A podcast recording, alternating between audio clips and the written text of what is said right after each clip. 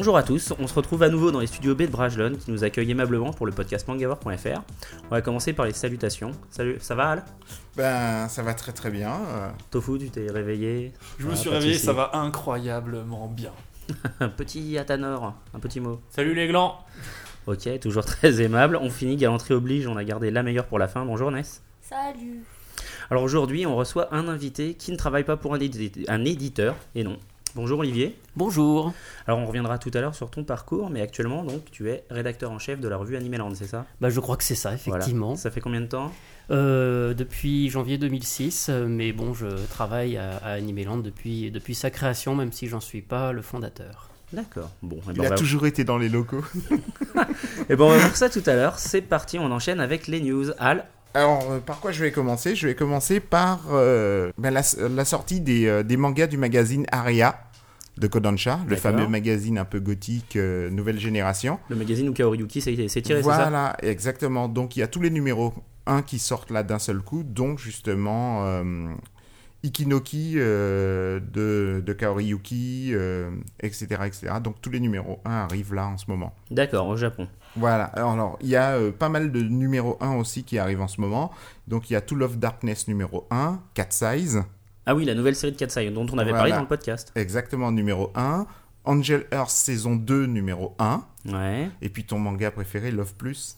Euh, Love Plus. euh, Oui, pourquoi tu mon manga fait- préféré J'en tu avais nous parlé avais fait de- toute une news euh, sur de le 10 jeu. siècles. voilà. De là à dire que c'est mon préféré, ça me Ben, paraît exagéré. euh, il y a à peu près 2 à 3 titres numéro 1 en tout cas qui sortent en même temps pour Love Plus. D'accord. Et puis dans les vieux trucs, il y a ben, Silent Moebius qui revient Ah, sous ah. une nouvelle forme. Avait toujours dessiné par Kei Asamiya ou pas? Oui, oui, oui, oui. Ouais, C'est c'est bien alors. Euh, non, mais en fait, c'est la même chose qui réédite, euh, qui réédite sous une nouvelle forme. Ok. Voilà. Il y a Bouddha aussi qui. euh, En film qui- euh. Oui, qui arrive en film, mais il- à cette occasion, il réédite tous les, euh, tous les mangas. D'accord, parce que c'est pas une nouvelle série. hein. Il, il est mort, Ah non, non, non, ouais, ouais, ça serait difficile. hein. Non, mais c'est vraiment une énième réédition avec. Euh, voilà, euh, il y en a déjà pas mal. D'accord. Euh, et puis, euh, ben, je t'ai gardé le petit truc, euh, tu sais, le, le mois dernier, euh, j'ai raconté qu'il y avait Kamehari euh, 170. Ouais, c'est ça. Alors là, on a Golgo 13 131, Pas mal. c'est pas mal. C'est pas mal. Conan 71. Ouais. Et il y a aussi celui-ci, j'aime beaucoup, c'est GTO, les 14 jours, 14 jours après. numéro 6. Bon, ça va, c'est pas énorme. Ouais, mais on, on se demande euh, Oui, si chaque volume va faire une journée. euh, parce que 14 jours, c'est pas très long. Hein. Ouais, bah 14 jours, 14 tomes, moi je trouve ça pas mal quoi. hein. 24 heures, 24 épisodes, hein. Voilà. hein. Voilà, exactement. Alors puisqu'on est dans les nouvelles séries, euh, moi je reviens en France avec deux nouvelles licences chez Kazemanga euh, pour le mois de mai. Il y a Full Moon qui est donc dessiné par Shiozawa Takatoshi, désolé, voilà. Hein, et Sprite de Yugo Ishikawa, qui est, je crois, l'auteur de euh, une autre série qui est déjà publiée en France. Euh, Non, personne à table ne peut m'aider. C'est chez Kazemanga aussi, c'est pas grave. Et les nouvelles licences de chez Tonkam, euh, puisqu'il y a toute une pelletée là qui arrive euh, cet été, à savoir Wingman de Katsura, Hikari no Densetsu, il y a du Mayu Shinjo, il y a encore du Boys Love qui revient, et surtout l'Arlésienne Kimagure Orange Road qui débarque enfin. Après, euh, je crois que ça doit faire deux ans qu'ils nous en parlent. hein, donc. euh, Euh, non, 3. 3. Ah ouais, quand même. voilà. Notons sinon l'arrivée très prochaine du euh, manga très polémique Ichi the Killer par l'auteur d'Homunculus. Euh, Voilà, voilà pour les nouvelles sorties en France. Alors j'ai une news pour toi, Tofu, tu Ah. vas adorer. Des nouvelles sur Akira, le ah, film. des Donc, nouvelles sur Akira Donc, c'est James Franco qui normalement devrait prendre le- reprendre le rôle de Kaneda. C'est euh, le Ah, mec qui fait le c'est bouffon vert dans Efron. Spider-Man, c'est ça, non Qui fait Non. le fils du bouffon vert. Oui, voilà, c'est ça. exactement. C'est ça. Ah, je l'aime bien lui. Voilà, donc en ce moment, il est en pourparlers euh, pour signer. C'est plutôt une bonne nouvelle. Ah, mais Oui, c'est mieux que. C'était Que qui, Zac. déjà Ah, Zac Efron, c'est ça. Zac Etron. Dans donc c'est toujours micro, euh. Albert Hughes qui réalise, celui qui a fait le livre d'Eli. Euh, mais surtout, ils te disent que l'histoire va être resituée, ça va se passer à New Manhattan. Quelle surprise. Quelle énorme surprise. Voilà. Et donc toujours DiCaprio à la production. Alors, euh, j'avais oublié une dernière, enfin une, euh, une ultime nouvelle série qui débarque en France. C'est euh, Kyun qui passe à vitesse supérieure. Ha, ha, ha, Qu'est-ce qu'on s'amuse avec ces jeux de mots Puisque la série de Hitchis, donc supérieure, qui fait 9 tomes actuellement, il y a une suite au Japon, Superior Cross. Et donc, c'est sans surprise que ça arrive chez Kyun euh, prochainement, genre le 14 avril. Alors, pour rappel, hein, c'est une histoire de fantasy où il y a un héros, son but c'est de tuer la reine de des démons, puis il rencontre une nana, il sait pas que c'est la reine des démons, et puis elle, elle tombe amoureuse de lui. Donc euh, voilà, bon, moi je suis pas du tout fan, donc on va passer à autre chose. Ah, dans les énièmes suites, il y a le neuvième film de Tomier. Ah ouais, Ouais, exact. ça finira jamais. Un nouveau jeu euh, Naruto Shippuden sur PSP, sinon, donc ça en France, le 31 finira mars. jamais non plus. Kizuna Drive, ça ne finira jamais, c'est exact. Alors, Donc- chez Rui Prod, il y a un DVD qui sort qui est plutôt pas mal. Rui Prod, Oui, comme le fromage. non, c'est W-E. Ah d'accord, pour- Wii Prod. C'est les fromages Rouy qui essaient de se Désolé. diversifier un petit peu. Non, j'avais pas compris, désolé. Alors, il y a un DVD qui s'appelle Orbital, Ouais, qui est réalisé par euh, celui qui a fait Appleseed euh, et euh, Vexil. Donc c'est plutôt pas mal foutu. Bon, comme d'habitude, c'est un truc de SF qui se passe quand le monde a chuté, etc. etc. Mais c'est assez sympa à voir. Et en 3D. et en Enfin, 3D. En image de synthèse. Et ça sort aussi en Blu-ray en même temps. Ça sort en Blu-ray, d'accord. Alors, euh, petit invité mangaka, euh, il y a Kazuo Maekawa, l'auteur du manga, enfin la dessinatrice, ou le dessinateur, pardon, du manga euh, Ace Attorney, qui sera à Polymanga, la petite, enfin petite maintenant, à force, ça commence à être grande, convention suisse qui marche euh, donc vachement bien, puisque ça commence à faire quelques années que su- successivement on a des invités plus ou moins prestigieux qui arrivent. Donc ça se tient à Lausanne du 23 au 25 avril. Il y a d'autres invités aussi qui vont venir, mais bon, pour les, les otak, a priori, comme ça va être probablement le seul invité japonais, c'est celui qui compte le plus. Alors ma dernière petite news, c'est pour Shueisha, donc qui sort encore un nouveau magazine, puisque chaque euh, numéro de- du podcast, on, on présente un nouveau magazine de Shueisha. donc ce coup-ci, c'est Blink, Ouais, qui est un magazine de... Ah, bah, je sais pas, de poney, j'ai envie de dire, comme Aoi Blink. Non, de Boys Love.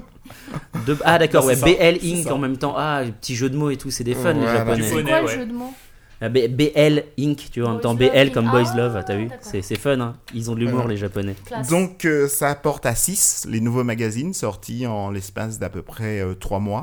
Ah ouais, non, mais alors là, le, le département presse de chez Shueisha, mais je sais pas ce qui leur est arrivé, mais. euh, Alors celui-ci, ils le font pas directement. En fait, ils passent par une petite boîte qui leur appartient. Oui, bah, ils peuvent Mais pas faire de Boys comme, hein. Love, quoi. Voilà. C'est- Mais c'est tout propre. comme. Si, si, parce que c'est tout comme. C'est eux qui le distribuent, c'est sur leur site, etc. Pourquoi? Parce que le Boys Love c'est sale. C'est ça, exactement. Donc, euh, du coup, on a le Seikyo. Le Seikyo, c'est quoi, de quoi? Senkyo pour. euh, Ah, le Saikyo, d'accord, mais ouais, je croyais que dans le magazine, je croyais que tu parlais du Non, magazine. non, pardon, donc ça fait le Saikyo Jump pour les mômes. Ouais, Euh, ensuite, il y a le Jump Square 19, ouais, qui est un spin-off de Jump Square. ouais, tout à fait. Voilà, Avec des va- nouveaux auteurs dedans, là, c'est ça? Non, toujours les mêmes auteurs, euh, Ah, mais non, en plus gros, plus épais. ouais. Il y a le Oui, G on a eu Jump. l'image, Ness. Le Jet Ouais, Jump, ouais, le Voilà, Girl Jump, oui, le Girl ça, ouais. Jump, voilà, parce que même les filles ont droit au Voilà. shonen. Il y a le Miracle. Euh, Voilà, il y a le Miracle Jump qui est euh, uniquement pour les nouveaux auteurs qui font un peu des trucs un peu expérimentaux. Ouais. Il y a le Ju- Young Jump Ouais, jusqu'ici normal, ouais. Aoharu, Ah oui, non, le Hawaru, oui, qui est le spécial. voilà, qui est euh, plutôt pour euh, les jeunes auteurs, euh, aussi. etc. Ouais. Et il y a le Manpoku, là, le Manpoku qui est un spécial cuisine, là, dont on a parlé il y a, il y a Ah. pas longtemps euh, sur le site. Précisons que le Miracle Jump, c'est aussi beaucoup de SF à l'intérieur. D'accord. Et on va achever les news avec donc euh, une petite promo en France euh, autour de Kanakamatsu, l'auteur de Lovina et de Negima, puisque chez Pika, il se joue Kurokawa qui avait fait l'année dernière des euh, tomes à prix spécial. Là donc on a Lovina et Negima, à nouveau je disais. Donc les tomes sont à 2,99€, disponibles depuis le début février chez les libraires participants à l'opération. C'est une édition augmentée avec quelques pages bonus et des extraits du volume 2 pour donner envie de suivre la série. Et histoire euh, que ça fasse pas tâche dans la bibliothèque, la jaquette, qui est une grosse jaquette jaune bien promo, elle est réversible pour qu'une fois que vous l'ayez acheté, vous puissiez le mettre en mode normal euh, dans votre bibliothèque. Donc, ça, fait sympa. que maintenant Kana a déjà fait les mangas bradés, Ouais, euh, Kurokawa Kurokawa a aussi. fait les mangas bradés, Pika, Pika. les mangas bradés, donc euh, bientôt les Glénat. Bah et ouais, pourquoi pas. Et du coup, maintenant, on va se tourner vers Ness pour sa petite rubrique actu musicale. Alors Ness Salut tout le monde. Alors, aujourd'hui je suis un petit peu triste Pourquoi parce que quand je regarde tout ce qui sort en France au niveau euh, CD et au niveau concert, je me dis c'est toujours la même chose et c'est que les trucs que j'aime pas. Alors Seb euh, et les autres, euh, pour le mois de février, pas mal de concerts au Japan Expo Sud à Ouais, mais c'est à Marseille. Marseille quoi. Oui, c'est à Marseille, mais bon, euh, les Marseillais, il faut bien qu'ils écoutent des Ah trucs. non, mais je sais pas, Mais tu dis Seb et les autres. extrêmement Non, non, mais nombreux comme tu dis Seb et les autres, je croyais que c'était histoire de dire vous allez kiffer, vous allez pouvoir y aller. Donc c'était façon Non, de dire, c'est mais parce non, que t'es avec moi et je te parle en fait. Ah, c'est gentil ça. Ok. Ok.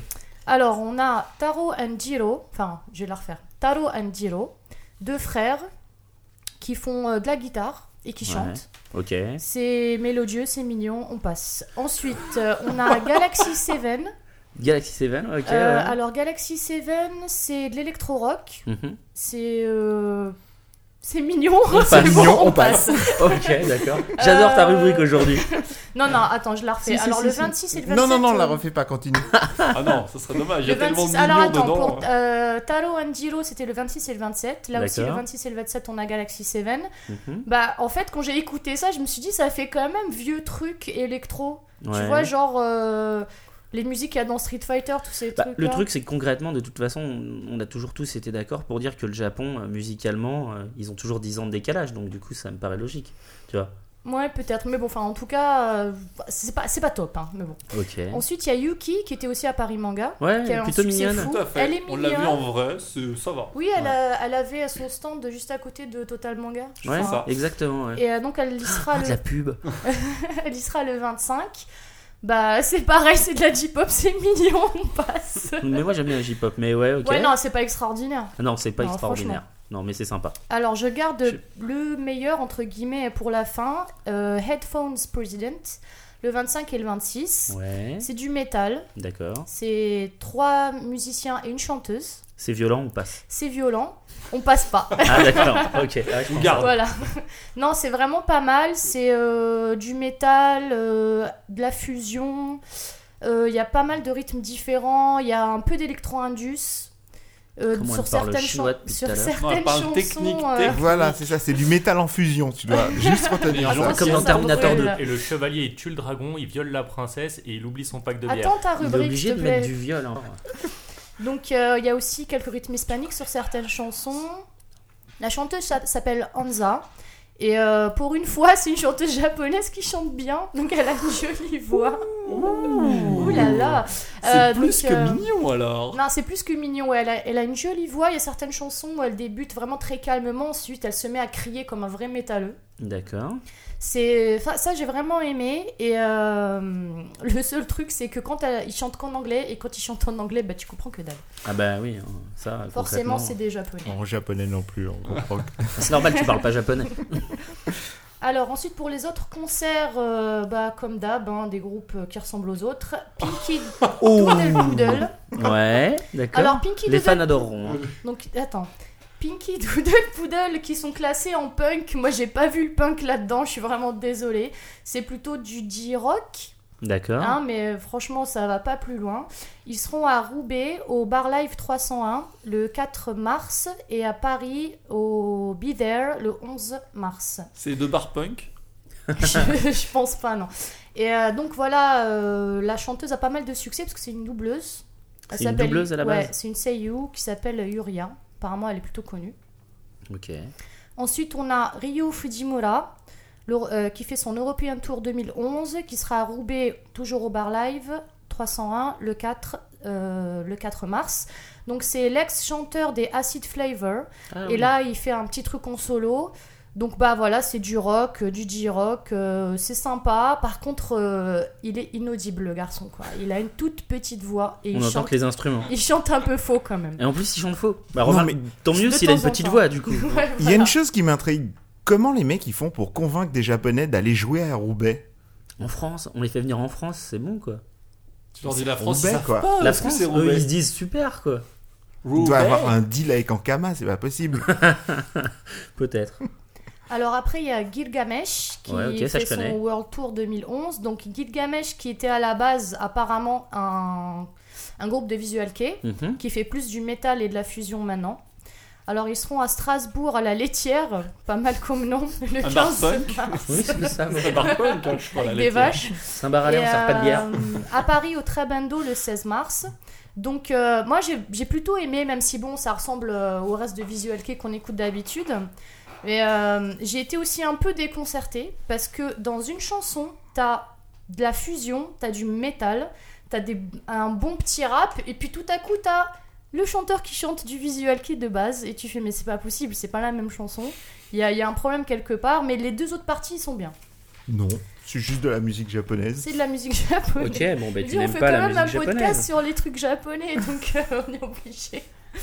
Alors pour les sorties. Non, mais il y a du bon, hein, CD, ceci dit. Hein. Ça veut pas dire que tout est mauvais. Oui, on sait, tu aimes Non, X. Japan.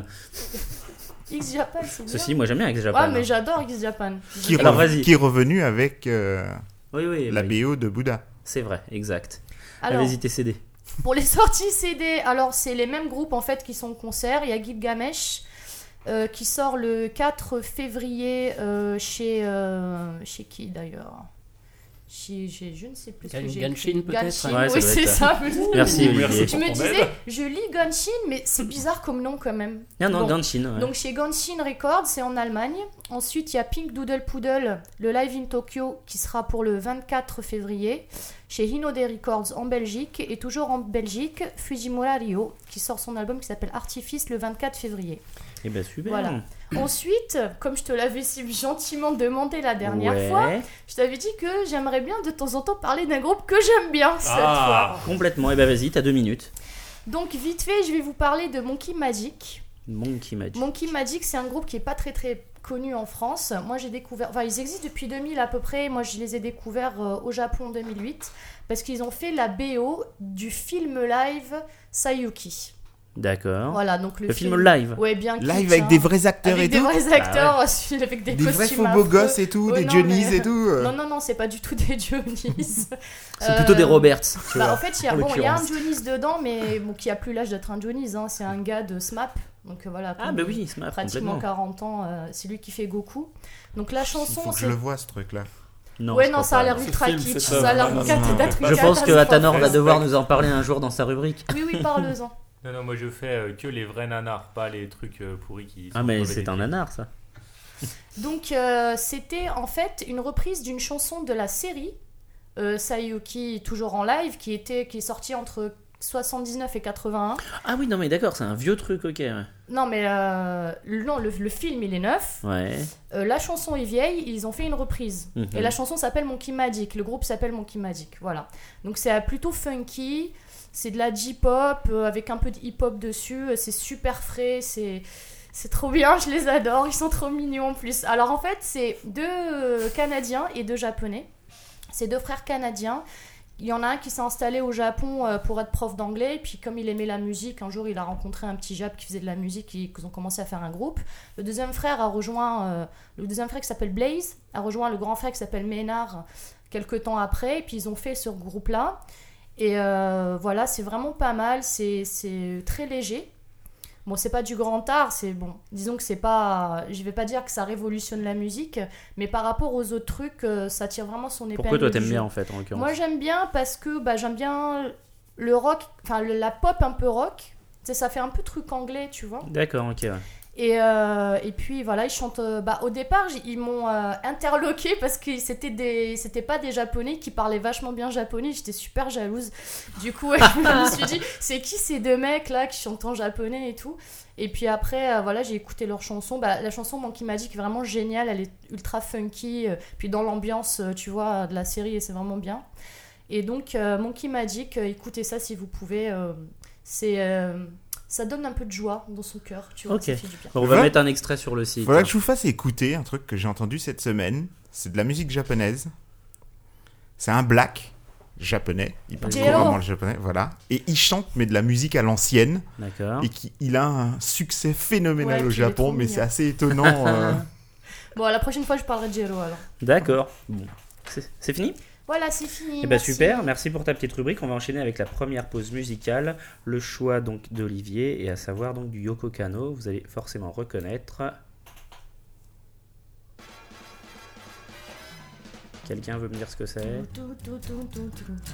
Oh, c'est dur. Lupin de Sèvres Non? Mais non, c'est Cowboy Bebop.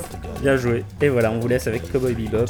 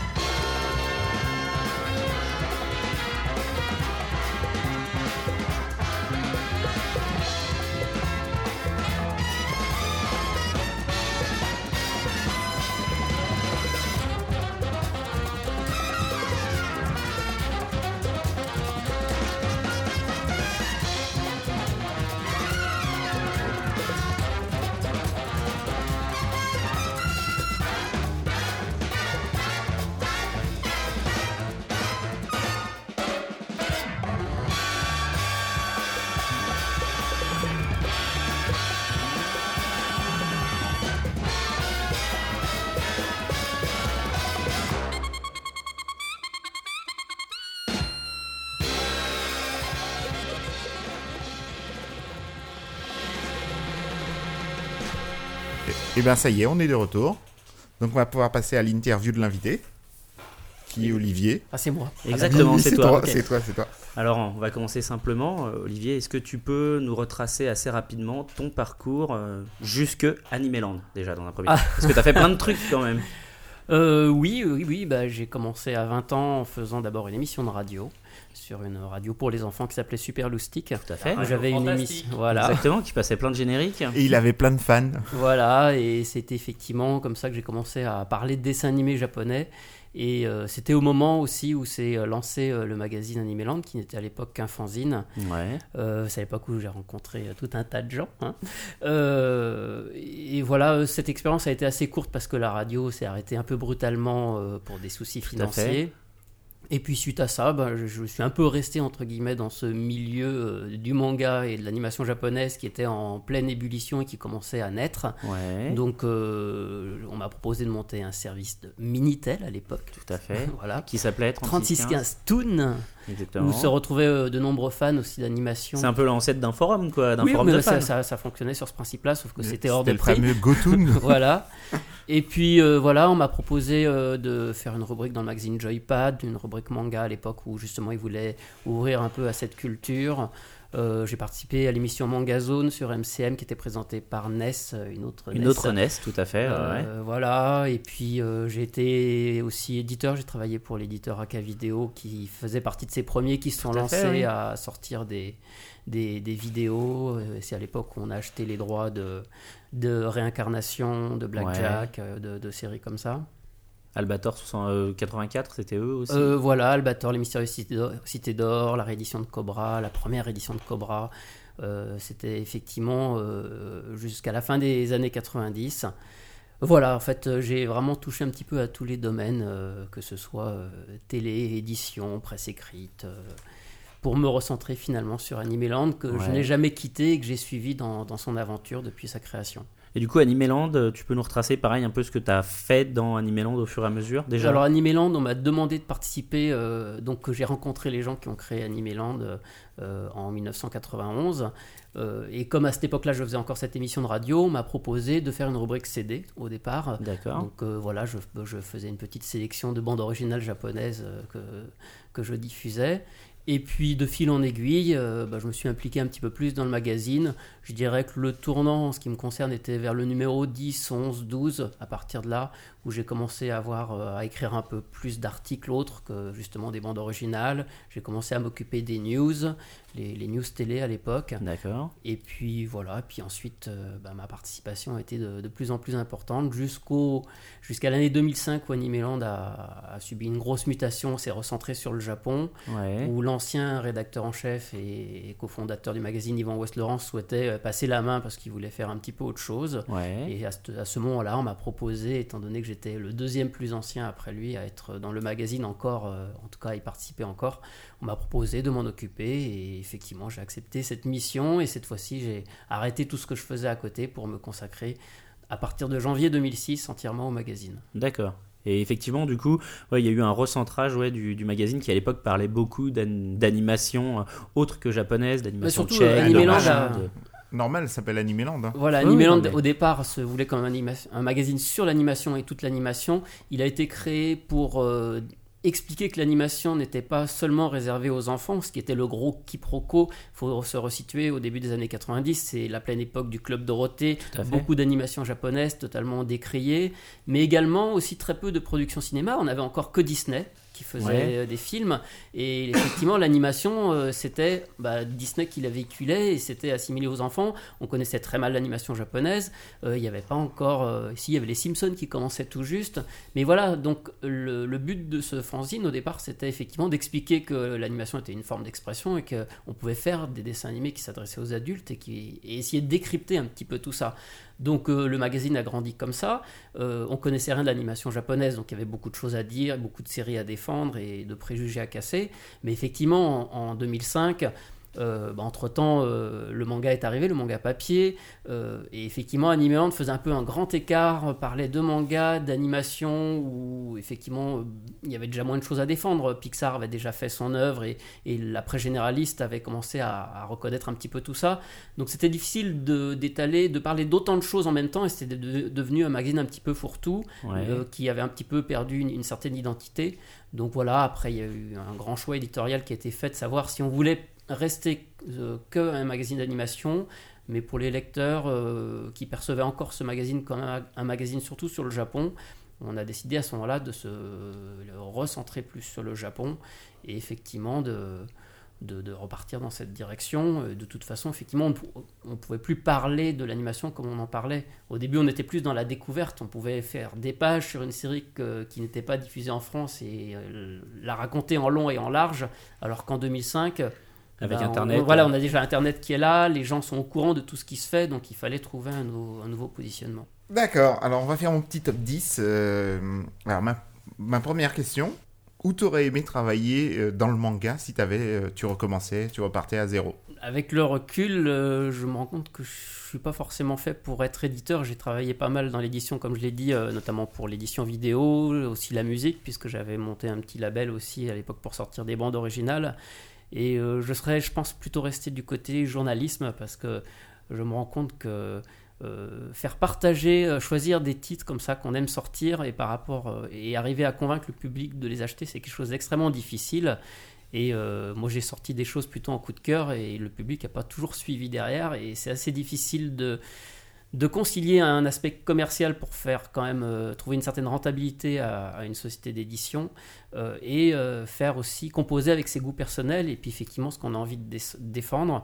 Donc j'avoue que c'est plus confortable d'être du côté du journaliste qui, se, qui regarde non, ça c'est de la merde, qui- fallait pas sortir ça. non, mais sans, sans, sans tout critiquer aussi, parce que je sais justement quel est le travail d'un éditeur. Euh, donc oui, je serais peut-être quand même resté du côté du journalisme, peut-être pour faire d'autres choses sur d'autres médias, euh, pourquoi pas re- être resté à la radio. Ou, D'accord. ou- Alors qu'est-ce qui pour toi a le plus changé depuis tes débuts dans le manga? Ah bah, beaucoup de choses. hein. Euh, ce qui a changé surtout le mode de consommation aujourd'hui à l'heure d'internet et effectivement euh, on a tout tout de suite Euh, moi je me souviens à l'époque où pour voir un dessin animé qui n'était pas sorti en France, euh, on s'est changé des cassettes qui étaient transcodées, que un tel, euh, une vague connaissance avait enregistré, nous, nous ramenait euh, des semaines après, et qu'on regardait en japonais sans rien comprendre, dans une qualité épouvantable, alors qu'aujourd'hui, de manière légale ou pas, on peut effectivement avoir accès aux dessins animés le lendemain de leur diffusion au Japon. Euh, et ça, c'est un changement euh, capital et énorme. hein. Si tu me demandes ce qui a changé, voilà, Ah ouais, c'est surtout ça qui a changé. Complètement, ouais. On va faire un petit coup de machine à remonter le temps. Il si adore je te ça, dis, voilà, si je te dis la parodie du futur générique de Pat Labor, pas si exagéré que ça. Oui, oui, je me souviens de cette chanson que j'avais faite à la radio. Où, euh, C'était l'époque où on avait les, les, les séries arrivaient dans le club Dorothée, et puis chaque nouvelle série avait son générique français, euh, Encore produit par AB, ouais. chanté par Bernard Minet ou Jean-Paul Césari. Ouais, Et ouais. effectivement, on connaissait d'avance un peu le, le rythme euh, qui allait avoir, les instruments, c'était toujours les mêmes, les ça, paroles, les c'était toujours rimes. les mêmes, Ah, les rimes. Donc oui, à l'époque, je m'étais amusé quand on nous avait annoncé l'arrivée de Pat Labor à faire un faux générique. Tu t'en souviens un peu? Tu peux nous, nous Oui, le ça chanter faisait euh, Pat Labor, police mobile, le commissariat de l'an 2000. Mais C'est vrai qu'on. Ah, on c'est pas si hein. exagéré que ça. hein. La thématique, oui. Alors, euh, quel est pour toi le meilleur moment que tu as passé dans le manga euh, maintenant, avec le recul? Euh, je, ne sais pas, j'ai, euh, parce que moi, ce que j'ai aimé, c'est justement faire plein de choses différentes, euh, d'avoir, euh, de pas être resté euh, dans un seul secteur, mais euh, je prends toujours beaucoup de passion à faire encore aujourd'hui euh, ce métier-là. Je- j'estime que j'ai une chance de, travailler dans ma passion, euh, d'être payé pour euh, lire des mangas, voir des dessins animés, en parler, rencontrer euh, leurs auteurs. Ça, c'est, oui, il y a eu quelques belles rencontres comme ça. euh, que, que, que j'oublierai pas. Et c'est ça surtout mon, mon meilleur souvenir, c'est d'être encore là aujourd'hui et, et surtout de pas m'en être lassé parce que je vois des gens de ma génération qui parfois euh, ont voulu tourner la page ou sont un peu blasés de tout ce qu'ils ont vu. Moi, euh, très honnêtement, c'est pas encore le, le cas aujourd'hui. Alors, je vais te dire des noms et tu vas me dire cet ensemble de noms évoque quoi pour toi? D'accord.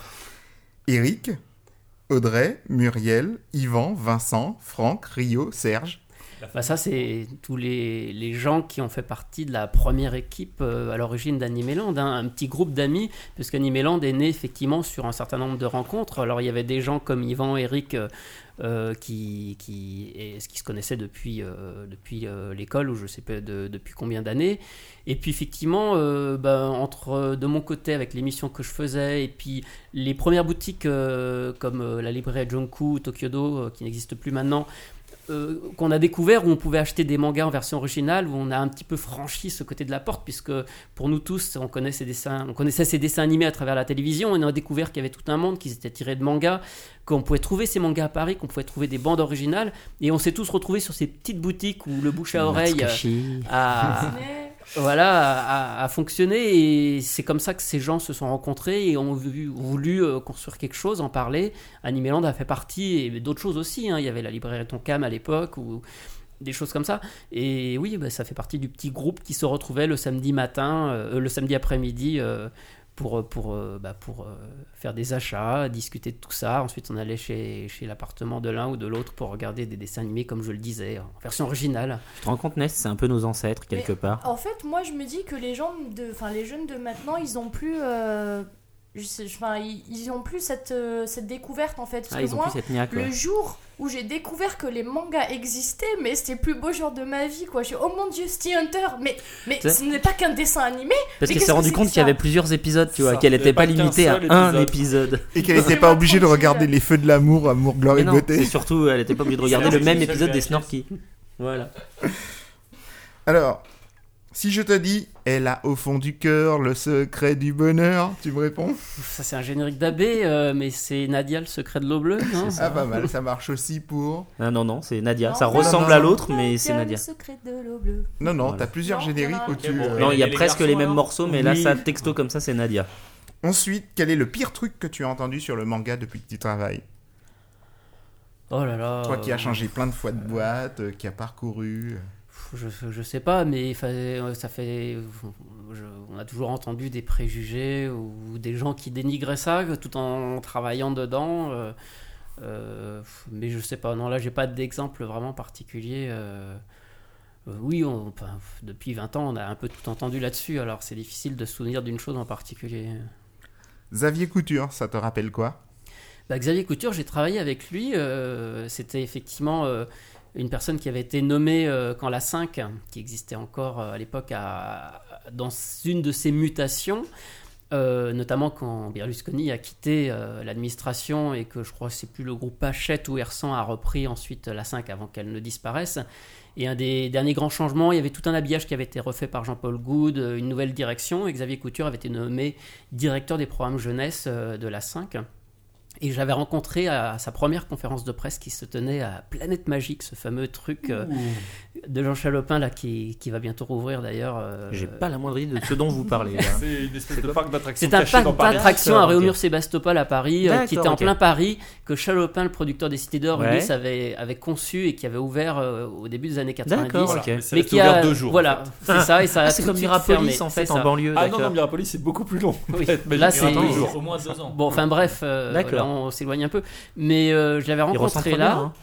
Putain, Et, Je suis euh, bloqué là, je savais pas que ça avait existé ce truc. Ah, mais ouais, Ah je bon, bah choqué. si. Et moi, je l'ai- en plus, je l'ai Ah, je visité il y a connaît 10 ans. C'était en ruine, juste Bah, avant qu'il fasse les travaux, parce que ça va être transformé maintenant en musée.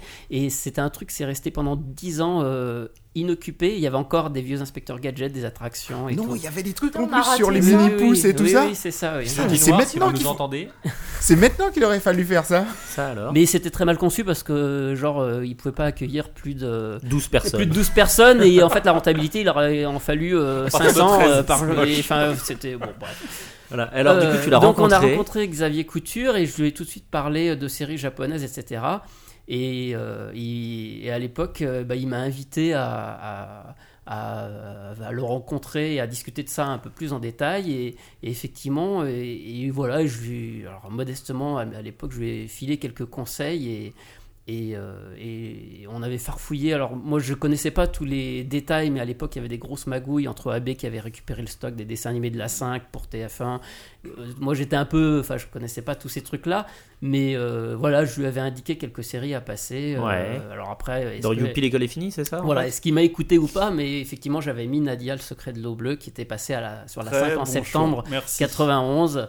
Euh, et puis des vieux trucs qu'ils avaient, comme Théo, la batte de la victoire, qu'ils n'avaient pas passé deux Super, ans. merci. Voilà. Et les samouraïs Pizza Cats aussi. Merci Ah, aussi. Pizza. Il n'y a pas beaucoup de monde qui connaît ça. Ah, hein. si, si, bah, table, tout le monde connaît. Bravo. Surtout, tout fout, tout flamme. C'est ça. La chaîne manga, Aka Vidéo, La 5 ou Animeland? Ou Animeland. Euh, c'est c'est ce que je dois choisir, c'est ça? Euh, bah, Là, je choisirais Animeland quand Bah même. oui, du coup, Mais si bon. Encore une fois, ce- c'est vrai que je travaille aussi pour, pour la chaîne Manga, puisque j'ai co-présenté une émission euh, Ah ouais? avec Olivier Ligné, euh, un animateur de Canal J. On a fait une émission ensemble pendant, je crois, deux ans, si je me souviens bien. Une expérience intéressante, même si je ne regarderai pas ça aujourd'hui. Tofu, Tofu. Tu n'as pas trouvé ça, Tofu, dans tes Notamment recherches euh, sur la fin, il y avait quelques costumes un peu ridicules. Mais bon. C'est vrai, un peu en mode Club Dorothée euh, Voilà. Mais non, non, mais c'est une très bonne expérience aussi de, que de se retrouver devant une caméra et de, de- de présenter. Mais oui. Euh, mais oui, oui, oui, enfin voilà. Et ma dernière question, le filmage, ça t'évoque quoi? Le quoi, pardon Le filmage, euh, Film- le, le filmage plastique euh, non, le filmage à 3. Ah, le filmage. Ah, le filmage Oui. C'est quoi le filmage Bah, c'est là où nous nous sommes rencontrés, si je me souviens bien, non? Euh, La vache. C'était Un à club Tours. un peu privé. Voilà. Ouais, Voilà. j'ai l'impression, ouais. En fait, c'est oui, c'est notre première rencontre, c'est- c'était en 89, si je me souviens bien. Oh, les vieux Comme Ça a l'air très romantique. Effectivement, et, et bah, c'est ensuite euh, grâce à toi qu'ensuite j'ai rencontré Yvan euh, et toute la, la joyeuse troupe. Mais oui, bah, je crois que tu fais, je crois que es une des premières personnes que j'ai rencontrées puisque moi je viens de Lyon. En fait, je suis arrivé pour faire cette émission radio à Ah, mais Paris. t'es pas un parigo, Non, d'accord. non, en septembre 89, puisque j'avais débuté la radio de manière amateur sur une petite antenne lyonnaise. Ouais. Et cette radio ensuite a voulu fusionner pour monter un, un réseau euh, national. Et on nous a proposé de, de venir à Paris. Et voilà, j'avais jamais mis les pieds à Paris, en petit provincial. Je suis monté à la capitale pour euh, suivre. euh, Et il n'est jamais reparti. Il est jamais reparti, comme tous les provinciaux qui viennent. hein. Alors, tu nous proposes quoi en musique numéro 2 Alors, bah, déjà, on va remercier euh, Olivier, effectivement, et on va partir sur. Bah, vous allez essayer de le deviner, ça aussi. Hein allez, hop. Alors, c'est quoi? Bah, deux minutes. euh. Et plus vite, dit blind test,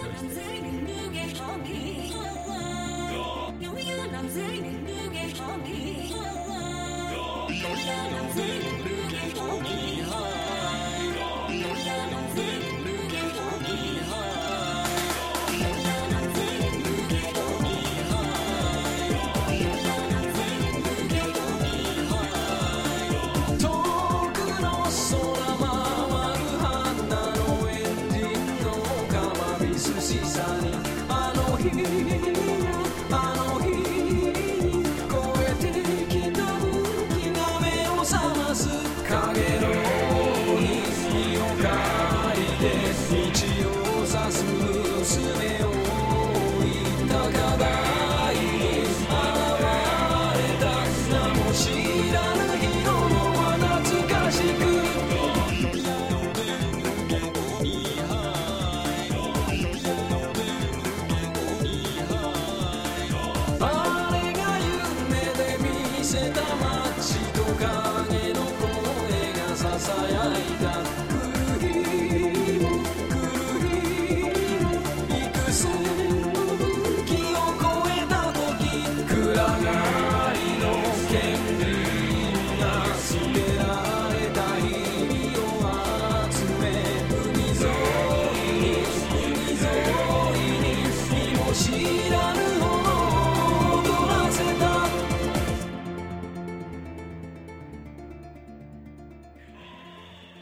on est de retour. Et alors, est-ce que quelqu'un a fini par trouver ce qu'était cette musique?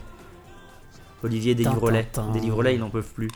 Donc vous avez reconnu le chanteur du générique de Berserk, mais ce n'était pas Berserk, c'était le générique de Paprika, voilà, en Voilà, petit clin d'œil, hommage à Satoshi, Satoshi Kon, Kon. évidemment, qui travaillait beaucoup avec cet artiste-là. Exactement. Et Satoshi Kon, très bonne euh, transition pour la rubrique Ciné Datanor. Juste Donc, une chose. Ah. euh. J'ai lu ce matin sur le net un truc qui m'étonne. Est-ce que vous avez vu Black Swan? Pas Oui. encore. Oui. Parce qu'il y a des gens qui protestent sur le net comme quoi Black Swan serait un pompage de, De Perfect, Blue. Ah ouais, d'accord. Ils ont craqué leur slip violemment. Non, mais je vois pourquoi ils disent ça, tu vois. Genre, je veux dire, bah, c'est le- Oui, il y a voilà. il y a des thématiques proches, mais. Voilà, des thématiques, voilà. Mais bon. C'est dur quoi. Alors, donc on disait, c'est l'heure de ma la rubrique. rubrique- Alors, comment s'appelle ta rubrique, elle a un Atanor nom, elle s'appelle Japanar Japanar. Pourquoi donc pour euh, lupanar et nanar japonais. Parce que tu vas parler, il y aura toujours de. Il y a des toujours références du cul dans les nanars japonais. Et il va s'appeler. Atanar maintenant. Atanar. À ta nanar. Alors, plaît. donc euh, Japanar de. euh, Bah vas-y, c'est parti. Exactement, donc euh, le numéro 2, donc euh, encore mieux qu'avant parce que ce coup-ci j'ai pris des notes et je suis venu euh, pas torcher, c'est euh, histoire de changer, Ah sympa. N'est-ce pas Ouais, ouais, ouais. Donc euh, je voulais faire, un- avant de- d'entamer la critique donc, euh, de Nanar Zombie, Zombistique que annoncé la dernière fois, je voulais faire un tout petit point global sur les nanars japonais, à savoir que le- les nanars euh, japonais ont quand même euh, deux gros points vraiment forts. C'est euh, la variété des sujets parce qu'ils peuvent se permettre de faire de tout et de n'importe quoi comme à la grande époque du cinéma italien. D'accord. Et leur, euh, ce que je préfère chez eux, c'est vraiment leur capacité à avoir un casting de psychopathes. Ils vont réussir à trouver des têtes de gland qui vont faire plaisir à Tofu. Ils vont trouver des types qui ont des physiques mais plus atypiques tumeurs. Même euh, Tu veux dire qu'ils sont plus balèzes que les types du casting de Groland? Ah mais ils sont encore plus balèzes que les types du casting de Groland parce que Groland se limite quand même à une thématique euh, assez fermée au niveau de vieux dégueulasses quoi.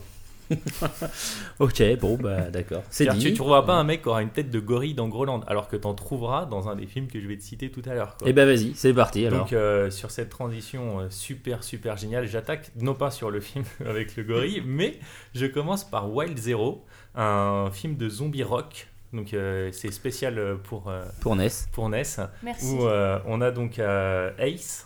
Je donne, vous savez, je donne maintenant des noms euh, pas japonais parce qu'on m'a dit que je disais trop de noms japonais. C'est ça exactement. si tu peux les renommer en américain comme dans Olivier Tom, c'est super. Donc euh, Thomas Price, qui est euh, donc un, un rip-off d'Elvis avec sa banane, Jeep moulant, jean, jean, en- jean cuir moulant, mélange un peu chelou. Total années 70, euh, en train de se refaire sa coupe toutes les 5 minutes et de se regarder dans sa petite glace. Et euh, fan euh, du groupe Guitar Wolf, monté par un, chanteur qui s'appelle aussi Guitar Wolf, avec ses potes Drum Wolf et Bass Wolf. Ok. Je sais, on sait pas s'ils sont frères, mais bon. Papa Rolf, maman Rolf. Donc, dans ce, dans ce film, en fait, euh, qui commence comme ça, où tu vois le type euh, qui est complètement fan de ce groupe et qui va à tous leurs concerts, Ouais. il est en train de se motiver à prendre confiance en lui pour aller euh, leur dire bonjour. Putain, c'est le jour de ma vie, je vais pouvoir aller les voir dans la loge. Et euh, en fait, donc, nos- les trois rockers sont en train de se prendre la tête avec leur manager mafieux, qui est euh, juste magnifique. Le film vaut le coup rien que pour voir ce type-là avec sa, sa super coupe et son micro short moule beat, qui est encore une fois dédicace à Ness. Ce film, tu vas l'adorer. Je, je t'offrirai le DVD, je pense, que, je pense que ça sera collé. Parce que ce truc, il est dispo en DVD. Oui, les- ce truc est dispo en, En DVD. français? Non, pas en Ah bah français. non. Oh, j'ai eu peur. Enfin, peut-être, je, je sais pas, j'achète moins cher sur le net euh, en import que si quand t'achètes en français. Donc, euh, indication euh, au lecteur, hein. je peux vous donner des sites. Juste une question wild, rien à voir avec le film de Disney. Rien à voir. Mais si, mais si, c'est la suite officielle. si, si, ça arrive. Parce que c'était une horreur hein, aussi le film de Disney Tu Wild. vas, tu vas, tu vas voir la suite. Bon, et alors ouais, j'allais dire, du coup, où est-ce que tu vas dans ton film là Ok, donc où je vais? Donc, euh, il ouvre la porte au moment où les, euh, les gens étaient en mode braquage, Ah, braquage, braquage mexicain. Donc, euh, le manager qui plante son gun sur un machin, l'homme, euh, le, son, son gorille qui plante deux guns sur un autre. Donc, un truc euh, tout à fait à la Tarantino. Un Cinq- gunlock, c- quoi. Cinq personnes qui se, qui se mettent. Et donc, lui, il casse la chaîne en ouvrant la porte. Donc le héros tire sur le manager, lui fait sauter deux doigts et ok, bon ça y est, il lui dit Tiens, voilà un sifflet magique, tu pourras m'appeler si tu as besoin de moi. Donc ok, on commence comme ça, on a un petit côté limite Magical Girls. Et à ce moment-là, il y a une pluie de météores avec des soucoupes volantes. C'est la combo météore plus soucoupe volante. Donc les aliens se disent Eh, si on réveillait les morts, donc là les zombies arrivent. À côté de ça, parce que ça suffit pas, on rajoute une espèce de, de bombasse siliconée qui euh, vend des surplus de l'armée euh, militaire à des yakuza, Mais ouais, mais parce que souvent, quand t'as des gros seins, t'as accès à des stocks de l'armée. n'est-ce pas? Bah, les gros seins t'ouvrent toutes les portes. hein, c'est bah du connu. coup, ouais.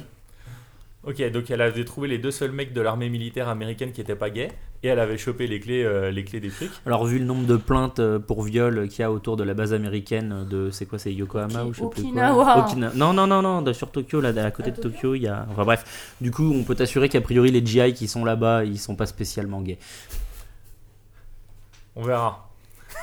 Bah, Il peut-être dans des, ton euh, film aussi, hein. Quoi, t'as Il y a des infos souvent des là-dessus films euh, avec des extraterrestres qui réveillent les morts. C'est une thématique euh, Au Japon. assez courante, ça. Je Sur- sais pas sur les zombies, c'est plutôt rare. Sur les zombies, c'est plutôt juste le météore parler, simple, euh. oui, mais le météore accompagné de soucoupes volantes qui, Bah, qui les des extraterrestres qui réveillent les morts, ça j'en ai déjà entendu Non, t'as parler. pas E.T. mal qui va fois. te healer et tout, euh, ok, mais réveiller les morts en mode zombie. Moi, non. j'ai jamais entendu parler de ça. hein, qui va, euh, effectivement. les extraterrestres qui ont leur technologie qui arrive à te guérir de trucs euh, dont la science française, euh, enfin la science euh, humaine, la pas- science française, Ouais, moi je suis comme ça. moi, Aider la recherche, ouais. envoyer des sous.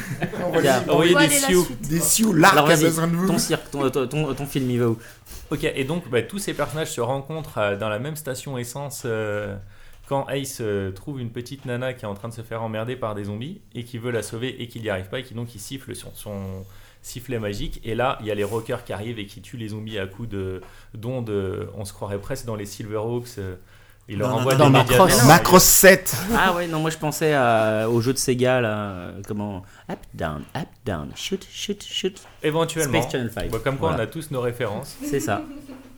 Donc euh, voilà pour ces films qui est vraiment vraiment très très bon si vous aimez les trucs complètement déstructurés qui partent en vrille dans tous les sens. Alors donc c'est un fan d'Elvis qui est fan d'un groupe qui voit une Qui pluie de météorites avec des extraterrestres qui réveillent des zombies et du coup euh, il Avec- siffle dans son sifflet magique pour leur demander de l'aide, c'est ça? Exactement, avec en plus de ça, donc du coup tu as aussi Putain, des armes parce que tu avais une, euh, une dealeuse de- d'armes Ouais. qui était là, donc on- ils ont le matos pour euh, ceux qui n'ont pas les pouvoirs magiques pour pouvoir lutter contre les zombies et tout. Non, c'est euh, ça, ça part plutôt bien en vrille, euh, c'est pas trop gore D'accord. et, euh, et ça vaut le coup. Après, par contre, on va passer sur un autre film euh, un petit peu plus gore, Battlefield Baseball. où, euh, là, on est en- à fond dans le, dans le japonais parce que qui dit Japon dit Koshien. hein. on a parlé de Théo Labat de la victoire tout à l'heure. Donc, le but de euh, 80% des lycéens japonais, c'est d'aller au Koshien. Exactement. Et en l'occurrence, donc, ce film a, je pense, le meilleur casting que j'ai jamais vu de tous les trucs. Il y a, ils ont un personnage qui s'appelle Gorilla, qui a vraiment une tête de gorille. Je, enfin, faudrait qu'ils me montrent comment ils ont fait euh, la pâte à modeler sur sa tête ou je sais pas quoi, parce que si c'est naturel, euh, Ça fait peur. bah, il aura la même bisexuelle que Hal, quoi. C'est-à-dire, euh, Al aujourd'hui il morfle, hein, je sais pas Ah, C'est pourquoi. la Sainte-Halle Al, aujourd'hui. Voilà. défends-toi. Te laisse pas faire. Il m'a coupé la parole tout à l'heure. C'est juste Ah pour c'est ça. pour ça. Il est un peu un peu rancunier hein, quand même. même beaucoup, beaucoup, beaucoup. Règle numéro 1, ne jamais couper la parole à Tanor. Ok. Donc, euh, donc, un gorille. Donc on a une équipe de baseball euh, tout à fait classique euh, qui est en train de s'entraîner avec justement le capitaine Gorille euh, qui est donc quatrième batteur et qui, qui met des bons gros swings méchants. Donc ils sont tout contents, ils sont là, ouais cette année on va réussir enfin à se qualifier pour le Koshien. Et manque de peau, ils tombent sur la première équipe qui est composée de punk zombies qui tue à peu près 90% de l'équipe. Parce que les zombies sont pas interdits dans le règlement. Non, non, non, là on, est, euh, on est en mode, euh, eux sont, ils sont zombies, enfin je veux dire, Remarque ils ont un gorille. bah, ils tuent l'arbitre en fait. D'accord, ok. Et euh, donc, euh, ils sont complètement dé- euh, démoralisés, déprimés. Mais du coup, il- personne ne fuit. Je veux dire, on continue le match. Ah non, on continue le match. Le match jusqu'au bout. Quoi. On Ah ouais, essaye faut aller de- au Cochin, quoi. On Les, de les zombies, ça, c'est pas très rapide, non Comment ils font pour jouer? Bah, mais si c'est pas parce qu'à partir du moment où tu manges tes adversaires, t'as Ah, t'as pas besoin de courir. T'es safe vite, du quoi. coup, tu vois. T'arrives à la deuxième base, le mec il veut. Non, bah t'es safe, tu l'as mangé. Ok. Puis euh, en plus, ils ont, ils ont des armes, enfin, je veux dire, des clous sur les battes de baseball. Les zombies Mais c'est déjà des zombies, Bah, c'est c'est dégueulasse des si en plus hein, ils ont c'est des armes. C'est le côté punk, c'est des que- punks zombies. D'accord. Parce que d'habitude c'est l'inverse, c'est face aux zombies, t'as des armes. Je crois eux- qu'ils seront en concert dans le petit bar de Roubaix dont on parlait tout à l'heure, à la mi-avril, je crois. Ils étaient déjà fourbes avant d'être zombies, donc. euh, D'accord, ok. ouais. Euh, pour vous dire à quel point le casting est euh, juste excellent, même euh, les figurants de ce film sont euh, mortellement choisis. On voit un flic qui a rien à voir dans l'histoire, qui se balade avec vraiment une grosse tête de gland. C'est, euh, on est obligé d'être mort de rire du début à la fin de ce film. Arrive donc Joubei, le héros, D'accord. qui s'est fait renvoyer pour violence dans son ancien lycée. Et euh, du coup, lui, il va pas se laisser faire par les zombies. Et, euh, Mais du coup, il joue au baseball lui aussi, c'est ça? Du coup, il joue au baseball. Il, était traumatisé. On apprend qu'il avait un traumatisme. D'accord. Oh putain, ça a l'air J'en dis pas profond. plus, mais Ça a l'air profond comme film. il en vaut pas moins. Il est vraiment, vraiment, vraiment bon. Par contre, maintenant, j'attaque le troisième film. Ouais, alors par contre, t'as plus beaucoup de temps. hein, Ok, tu- troisième et dernier film, je vais pas passer trop de temps dessus parce que celui-là, je vous le déconseille. hein. Je, vous Ah bon vends, je vous vends direct le truc. À part le titre, il n'y a pas vraiment euh, d'intérêt. Donc le titre, euh, c'est euh, euh, Dragon, qui euh, est aussi connu euh, sous le pseudonyme de Big Tits Zombie. Donc voilà, donc un titre prometteur où euh, on a euh, Des zombies avec des gros seins. un peu comme Zombie Strippers mais en version japonaise. Donc on se dit ah, ça va peut-être être un peu mieux. Et ben à part le casting qui est plutôt bien parce que les nanas sont vraiment variées. euh, avec là ça peut ça peut Les nanas sont vraiment variées, mais c'est Oui, pas mais si, c'est un étalage C'est un étal pour Atanor, c'est un étal. ton choix. Bah, exactement. T'as euh, la cowboy girl, la gothic girl, euh, la euh, animal girl. Avec, Sauf qu'elles sont toutes zombies, quoi, tout ça Non, elles, elles sont pas zombies. Elles luttent Ah bon contre les zombies. En fait, il y a que les strippeuses euh, qui sont pas zombies. D'accord, mais parce que les zombies, c'est aussi des meufs, puisqu'elles sont Wisted, non? Il y a d'autres euh, d'autres zombies. euh, elles se font avoir au fur et à mesure. en Ah, fait. d'accord, ok. Je vous, je vous vends pas le truc. Elles survivent pas toutes. Donc ce film, Ouais. ça vaut le coup seulement si vous kiffez l'hémoglobine parce que là pour le coup il y a du gore, du gore et du gore. On a une euh, petite hommage à Hiroshiki Doji avec un zombie qui viole un autre zombie avec ses entrailles qui sortent comme des tentacules. Donc tiens, tu veux mon estomac, hein? Et ben voilà. À part ça, franchement, il y a rien à sauver dans ce film. Eh bah, c'est plutôt sympa, hein, j'ai envie de dire. Voilà. Moi, je les DVD des deux premiers. À voir sans modération. Alors, du coup, ça, c'était euh, ton dernier film. C'était euh. Alors euh, pour la prochaine fois, euh, je vais, je pense, parler de nanar sportif. Et après, si vous avez des demandes, n'hésitez pas à contacter Sepkoun Sur le forum, sur, voilà. sur le forum. Et, et je vous ferai une rubrique personnalisée. Et ben c'est super. Et ben du coup, on va faire une pause après cette rubrique finalement. hein, voilà. Alors, à- à vous d'essayer de deviner à nouveau.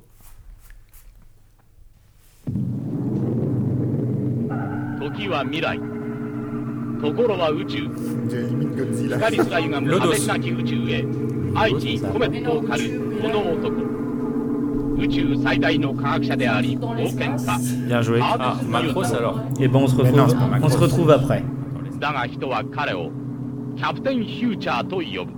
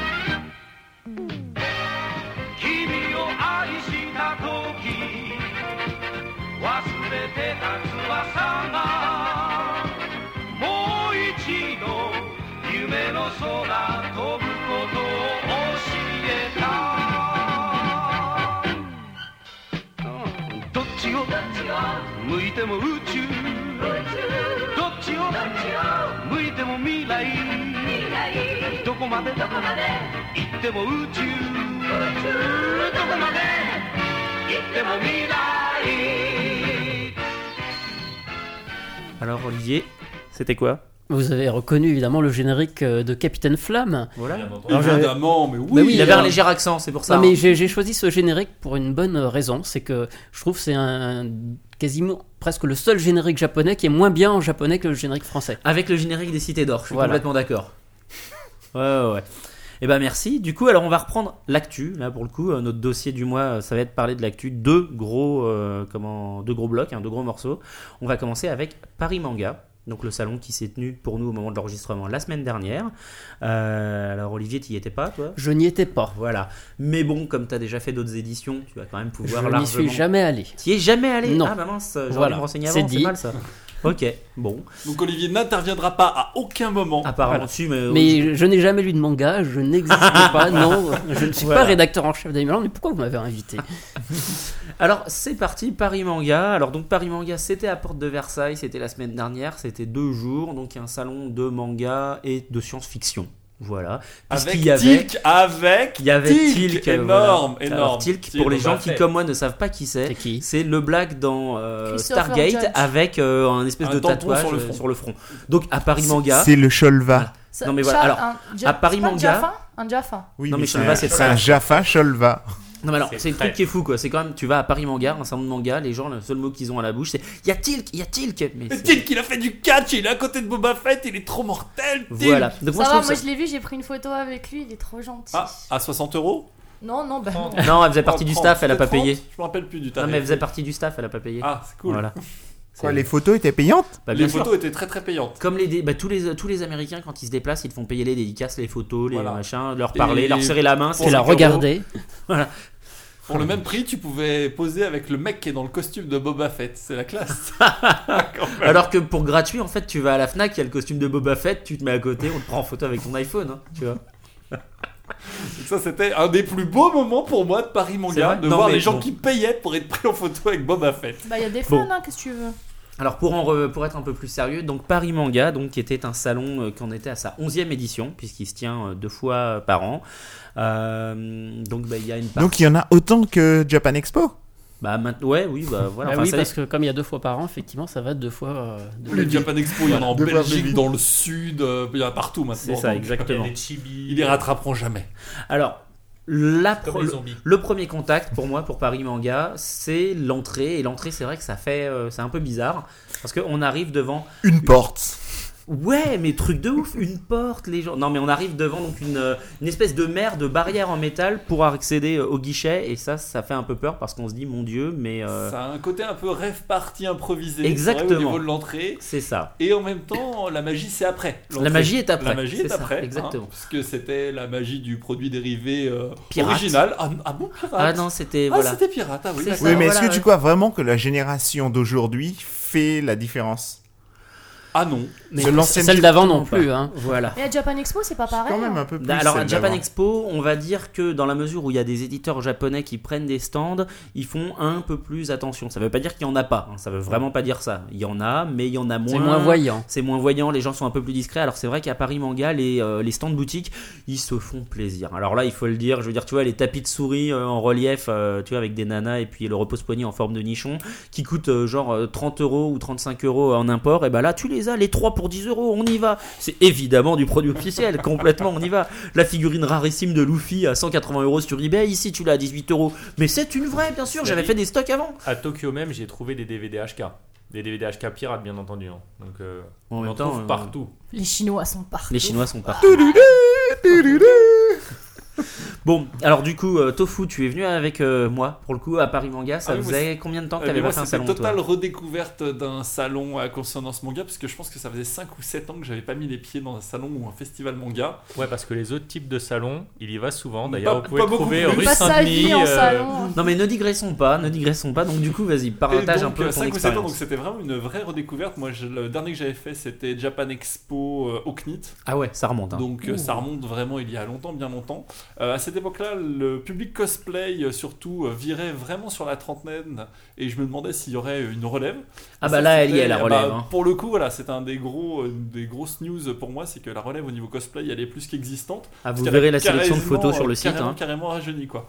On est autour de la vingtaine, je pense. Euh, ouais, Ouais, je même- dirais même, même plus- 17. même hein. Je dirais ouais. 17 en moyenne. hein. Même de la 15, ouais. Non, mais en moyenne, du coup, ouais. 17, quoi. Tu vois, ça commence genre ouais, à 15, Et c'est 14, pareil, au 15. niveau de la foule des gens qui sont costumés dans le, dans le festival, j'ai trouvé que c'était euh, impressionnant aussi. C'est vrai qu'on y allait le samedi, et il y avait énormément de cosplayers hein, qui se baladaient, euh, qui évidemment étaient disponibles pour être pris en photo. Euh, C'était vraiment un côté très bonne ambiance. Ah oui. Et, euh, et en même temps, c'est vrai qu'il y avait beaucoup de monde, mais on peut pas dire qu'on se, qu'on se marchait On se dessus. marchait pas, C'était vraiment, c'était vraiment sympa. Il y avait vraiment une très bonne ambiance, les gens avaient l'air de se parler, etc., d'échanger. Au fait. niveau des Mais, différents euh, pôles d'animation, il y avait une Tofu plutôt bonne ambiance aussi, oui. Tu as Oui, oublié de parler de l'accueil? Oh, l'accueil, mais incroyable cet accueil, ô combien euh, chaleureux, fait par des personnes euh, professionnelles. Non, non, je ne suis pas du tout euh, mauvaise langue, puisque euh, Ness faisait partie de l'accueil, on peut le Tout à dire. fait, voilà. C'est ouais. moi qui l'ai laissé C'est là qu'elle voulait en venir.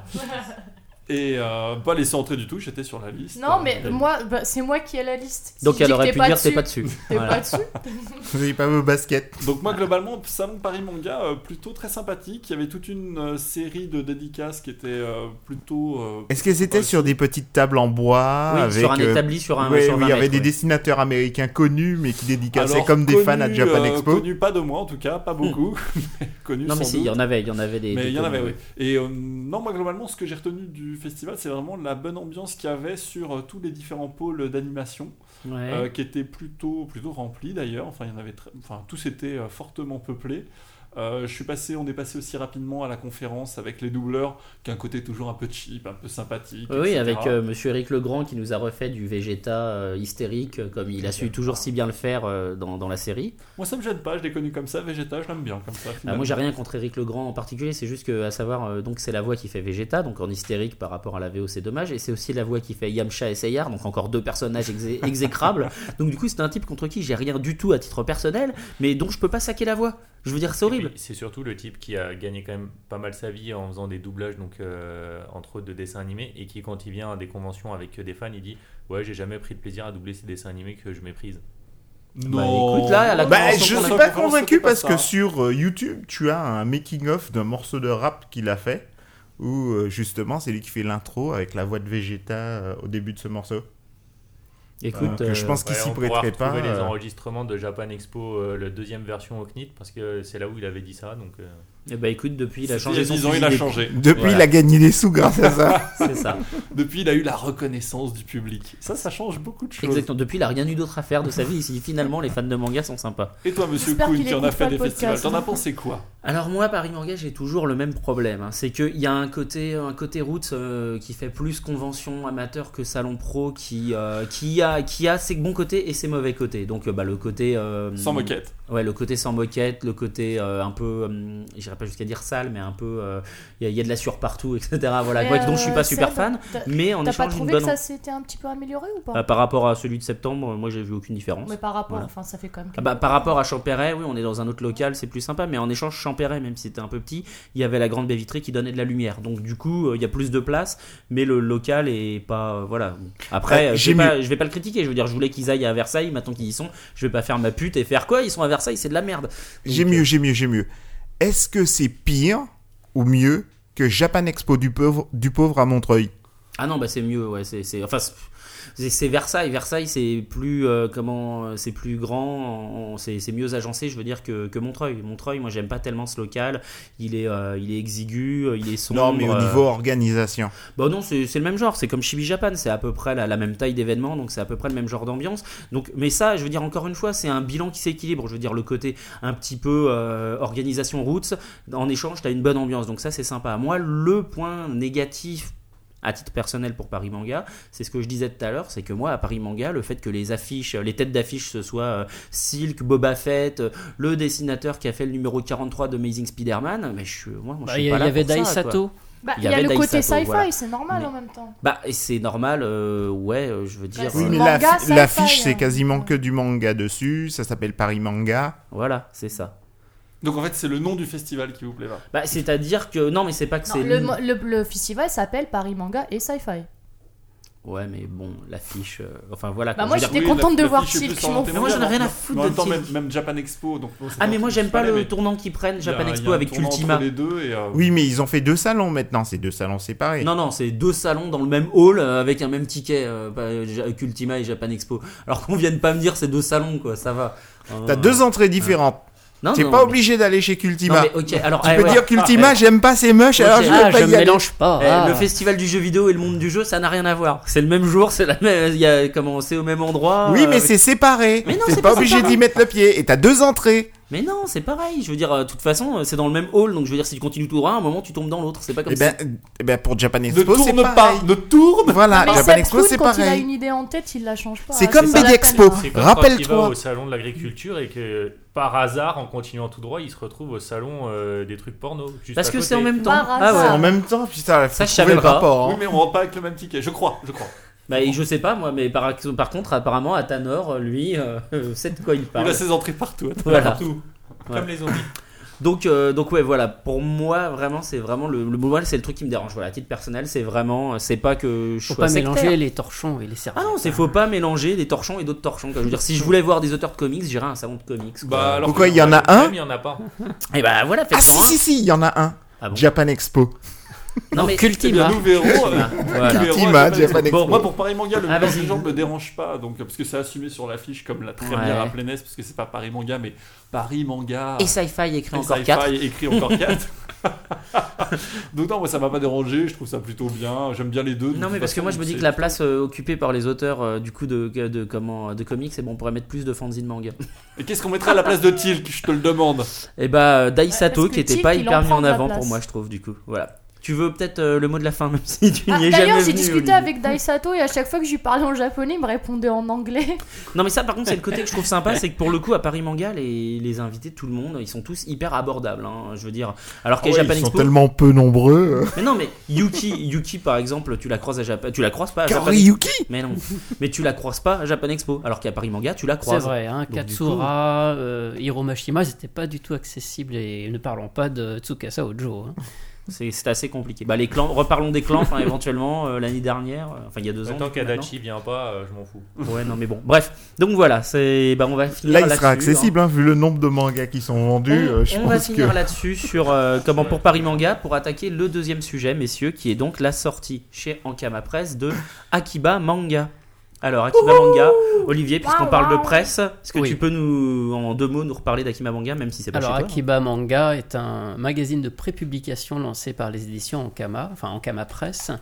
Et euh, donc le principe, euh, on connaît tous euh, des bandes dessinées qui vont être prépubliées, sauf que là ils mettent en jeu un peu le, le- la pérennité de chaque bande dessinée, puisque les lecteurs ou d'autres sont invités à voter pour leur série préférée, et on sait d'avance que seules celles qui ont re- recueilli le plus de voix continueront, et seule la meilleure aura droit à une publication en Comme librairie. dans Highlander. À la Voilà. fin, il, Il n'en restera qu'un. qu'une. Et en fait, le principe du coup, c'est que c'est vraiment, c'est pas des séries euh, dont c'est ils des ont acheté les créations. droits, mais euh, voilà. Alors voilà, c'est des créations originales euh, qui sont faites par des scénaristes français, Mhm. euh, mais dessinées quand même par des japonais. D'accord. Puisqu'ils sont allés au Comiquette euh, débaucher tout un tas de jeunes dessinateurs et leur proposer euh, ce projet.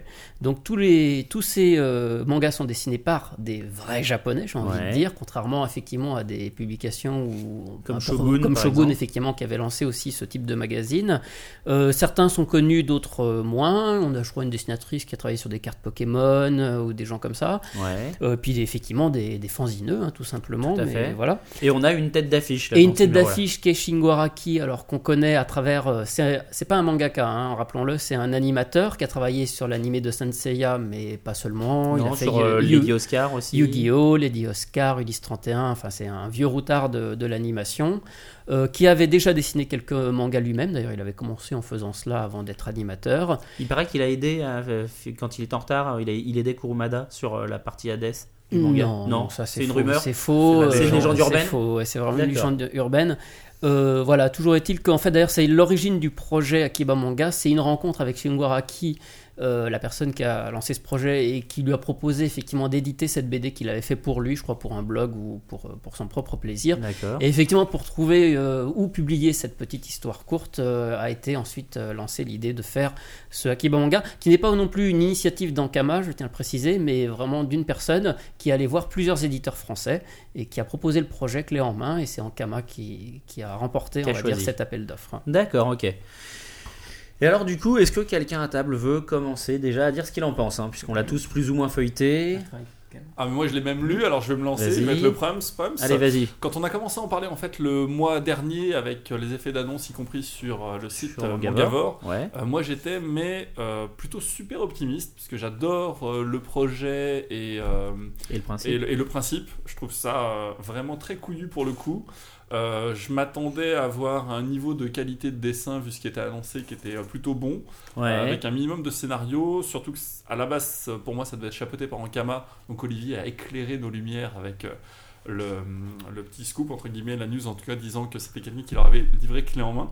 Et moi, Ankama, sans être un fan absolu, je trouve qu'ils ont une qualité indéniable. Quoi, Ils niveau- travaillent bien, au tu niveau- trouves, au je niveau de que leurs Globalement, sur tout ce qu'ils proposent, que ce soit au niveau des dessins ou des histoires, quel que soit le média euh, qu'ils prennent en main, ça se passe plutôt bien. Donc j'étais mais super confiant.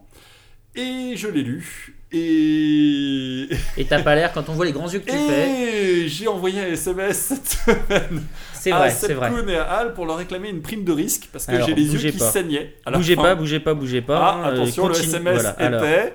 le SMS, c'était, attention, attention, j'ai lu la moitié d'Akiba Manga, mes yeux saignent. Et que dire de ces scénarios écrits par une classe de 6ème Je te laisse, faut que je me défonce au crack pour tenter de lire la suite. Donc à ce à quoi je l'ai encouragé à continuer, il m'a répondu C'est terrifiant.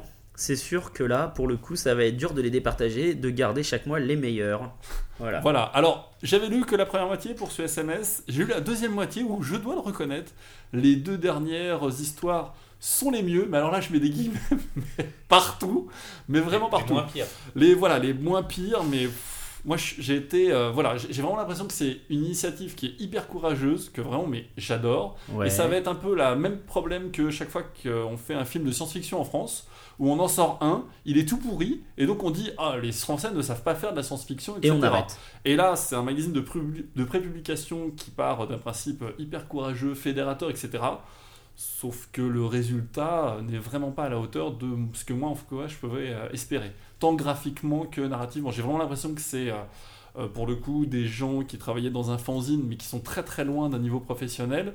Et au niveau des histoires, euh, je peux pas imaginer que ça soit des vrais scénaristes qui travaillaient dessus. Ou alors, ils ont vraiment... Enfin, ils n'ont pas travaillé dessus longtemps. C'est, je j'arrive pas à l'imaginer comme ça. Quoi. Il n'y a pas d'effort qui est fait dans chaque histoire pour essayer de prendre le lecteur rapidement, euh, lui donnant envie Alors- dans la suite. Et au niveau des dialogues, il y a des dialogues qui sont euh, terrifiants. Alors voilà, pour euh, du coup, je vais réagir, à moins que quelqu'un veuille prendre, prendre la parole, mais comme je suis plutôt. Non, non, parce que moi je connais tout le monde dedans, donc je dis rien. D'accord, ok. Ok, comme ça c'est clair, voilà. Non mais alors le truc c'est que concrètement, alors moi je connais personne dans Akiba Manga, donc comme ça je vais pouvoir parler librement. Moi, tout comme Tofu en fait, j'étais hyper optimiste sur le principe euh, du mag. Euh, je pense que c'est une bonne initiative. Je suis pas encore euh, pessimiste. hein. Je pense que vraiment sur Akiba Manga il y a moyen de faire des choses bien, mais je pense qu'effectivement, euh, moi j'ai l'impression que le travail n'est pas abouti complètement en fait. C'est-à-dire que pour moi, euh, il y a pas mal de trucs qui pêchent dans le sens où déjà le magazine en lui-même, je ne comprends pas à quel je ne comprends pas à quel public il s'adresse. C'est-à-dire que pour moi, la couverture où on voit une fille en kimono et rien d'autre, du coup, ça fait un peu shoujo, un peu je sais pas trop quoi, euh, et il n'y a pas d'accroche sur les différentes séries qui sont dedans. Donc, on, voilà, c'est pas immédiat en voyant la couve que c'est un max de pré-pub. Ensuite, quand on l'ouvre, comme on essaye de toucher un max de personnes, il y a plein de séries différentes, mais du coup, bah voilà, est-ce que c'est un magazine shonen? Est-ce que c'est un magazine shoujo? Est-ce que c'est plutôt pour les filles? On sait pas trop. Et enfin, pour rejoindre ce que disait Tofu, je trouve que les histoires sont pas nécessairement inintéressantes. Il y en a qui m'intéressent plus que d'autres, ça c'est évident. en particulier la mort en la mort en grève, je crois. ça La mort en grève, Voilà. le, le est trouvé super intéressant, sympa. Voilà. mais euh, ça manque de euh, comment dire. euh, ça manque un peu de structure, le travail pour moi est pas assez abouti, euh, ça manque de rigueur. Voilà, c'est ça le mot que je cherchais. En fait, le magazine, dans l'ensemble, manque de rigueur pour moi. Il y a des planches qui devraient être retravaillées, un découpage sur certains chapitres. Moi, il n'y a aucun chapitre en fait où à la fin, je me suis dit vite, je veux le chapitre 2 en fait. Et Non, mais pour moi, je trouve ça dommage en a- fait. À chaque fois, on a le premier chapitre d'une histoire et il n'y en Ouais. a aucune qui te fait trépigner d'impatience voilà. sur la suite. Et même euh, sur le pitch, il y a des pitchs qui, à mon avis, sont très efficaces sur, euh, sur allez, 3-4 histoires. Ouais, ouais, ouais. Euh, qui peuvent, le, la mort en grève, par exemple, je trouve que le pitch est génial. Oui, oui, non, mais le pitch est complètement. vraiment bon, sauf que le choix graphique dessus me semble Oui, alors qui fait un peu BD européenne, là, qui est un peu, un mais peu il est bizarre. complètement à l'ouest, alors que Ouais, je pense que c'est un truc plutôt humoristique, même si c'est pas clairement Ah, je appuyé. sais pas ça, par contre. Moi, je l'aurais plus, Ah, je je suis pas plus sûr, vu comme ça. Je l'aurais plus vu comme ça personnellement, mais c'est que mon goût. Plutôt très sceptique sur la suite, surtout si on en élimine euh, qu'une seule par mois pour le coup. S'il n'y a pas quelqu'un derrière, euh, d'Ankama ou d'ailleurs, qui essaye de reprendre un peu les choses en main pour Ouais. diriger les dessinateurs et les scénaristes, je pense que ça va être laborieux pendant très longtemps. Ouais, les recettes à la fin, elles sont bien. C'était l'analyse de Ness. voilà. Moi, je veux juste rebondir euh, sur le principe de la mort en grève. euh, bah, Pratchett, la mort prend des vacances, euh, voilà. Non, mais d'accord, mais je veux dire, après, c'est pas parce que tu fais une histoire euh, comment, qui est pas genre ultra novatrice qu'elle est nécessairement mauvaise. Mais, euh, mais honnêtement, voilà, je pense. Il y a une histoire là qui s'ouvre sur, euh, comment, sur une nana qui saute dans un train. Con- concrètement, le découpage, moi je trouve le découpage man- manque de, de punch. Et ça, c'est un peu dommage. En fait, non, c'est Ah. pas ça. Le, le truc, c'est que juste en face de la nana qui saute du train, donc Ouais. la page de la nana qui saute du train, Ça pourrait être pas mal bien, parce que ça fait penser à euh, le, le truc des suicides euh, chez Le Casterman. cercle des suicides Voilà. ouais. Donc ça pourrait être intéressant. Sauf que la page qui est juste en face, c'est juste un stylo. Pour faire ellipse temporelle, ça, etc. oui. Mais Voilà. effectivement, sur une page pleine, c'est un peu dur. Sauf que, en général, dans le manga, les Japonais, même quand ils présentent un papillon sur un arbre ou un, truc, ou un stylo posé, il y a toujours une action là-dessus, sur la belle image. Sauf qu'ils t'en mettent deux, l'une à côté de l'autre. Voilà, et ça fait bizarre. C'est ça, il y a un problème de découpage. Il y a un problème de découpage. Olivier, qu'est-ce que t'en penses, toi? Moi, je pense quand même, effectivement, bon, comme je vous l'ai expliqué, euh, de la presse qu'on nous a expliqué, c'est, euh, ce sont des auteurs qui sont pas encore forcément professionnels, Tout donc euh, effectivement, ça peut expliquer le manque euh, de, de rigueur ou de, de découpage. Euh, oui, probablement qu'ils ont besoin d'être coachés et j'imagine que c'est pas évident, surtout sur un projet comme ça international qui est piloté entre des scénaristes français et des gens qui dessinent au Japon. Euh, moi, je suis quand même pas trop d'accord sur le côté graphique parce que quand on voit justement ce qui a été fait euh, en termes de manga comme ça français, Ah, c'est quand même mieux, c'est quand même mieux. Ah, euh, même mieux si que- et voilà, effectivement, on- je pense on peut pas lancer comme ça un projet avec des dessinateurs pros, les débaucher euh, depuis la France. Donc je pense que après on peut critiquer effectivement le, la- l'existence même du projet, mais Ah non, Ah c'est non, pas non, du tout ce qu'on veut faire, hein, qu'on soit bien d'accord. Absolument pas. L'existence, moi, c'est vraiment. Je, Non, on en que le attendait résultat. beaucoup d'ailleurs. Et euh, voilà, moi, j'en attendais vraiment beaucoup. Et c'est au niveau de Peut-être effectivement qu'on euh, en attendait trop. J'entendais tout à l'heure, vous disiez, ouais. vous disiez aussi sur Shingo Araki, par exemple, que vous étiez déçu de cette histoire parce que c'est pas ce que vous attendiez Alors, de Shingo Araki. Ouais, Mais. Shingo Araki, euh, faut pas lui mettre toujours que sur Senseiya sur le dos. Comme je le disais tout à l'heure, il a fait énormément de choses. Et euh, moi, je suis plutôt content de découvrir une autre facette de ce dessinateur dans une histoire qui va certainement se révéler euh, par, par la suite. Là aussi, c'est que le début euh, d'un truc.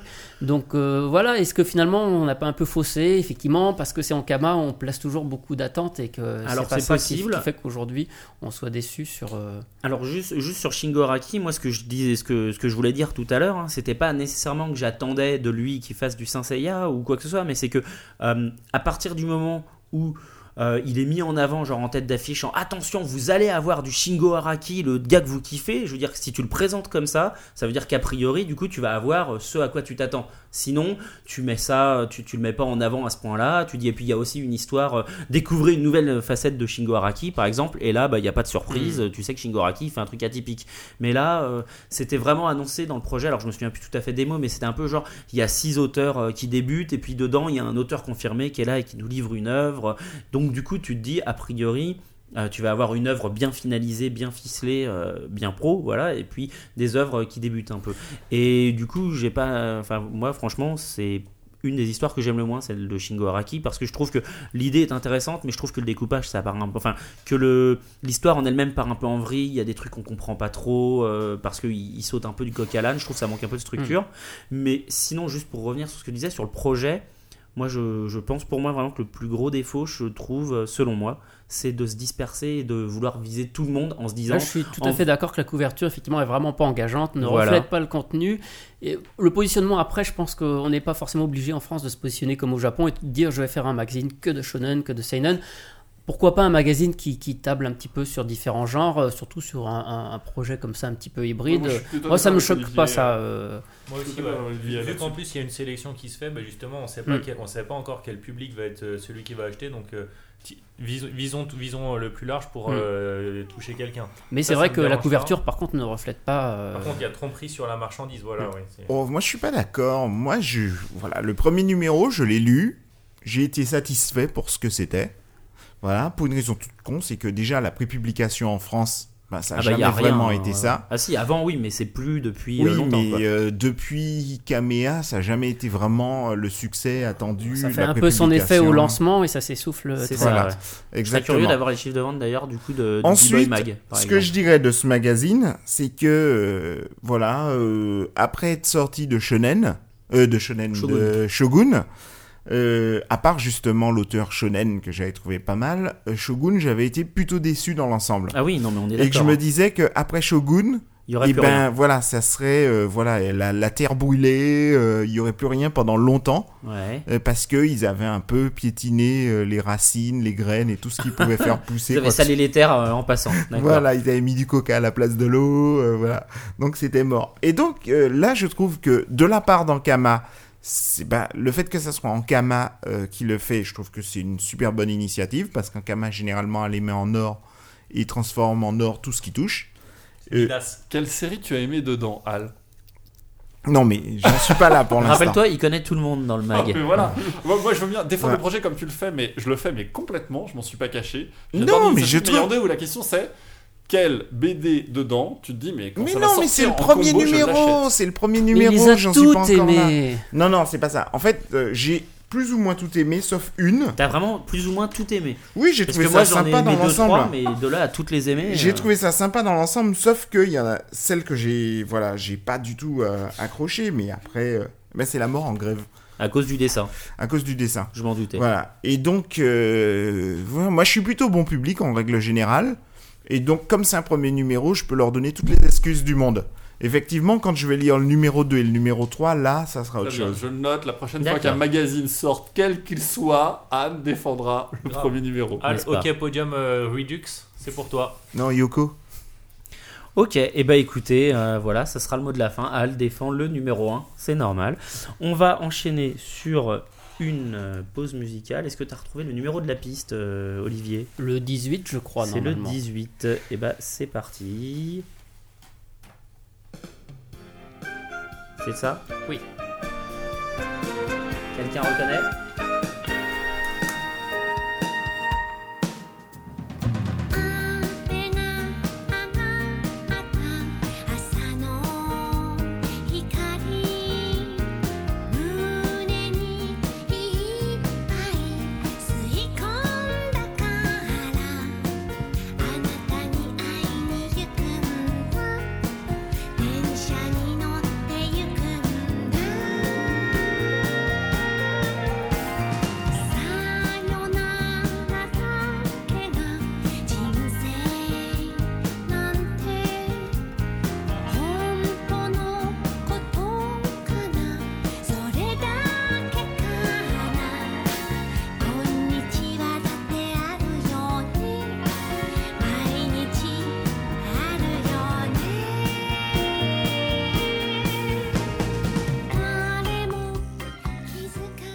Atanor, donc tu avais découvert la musique, c'était L'été de Kikujiro. non, je déconne, c'était mes voisins les Yamada. Bien joué. Alors pourquoi ce choix, Olivier? Parce que j'aime bien. D'accord, tout simplement.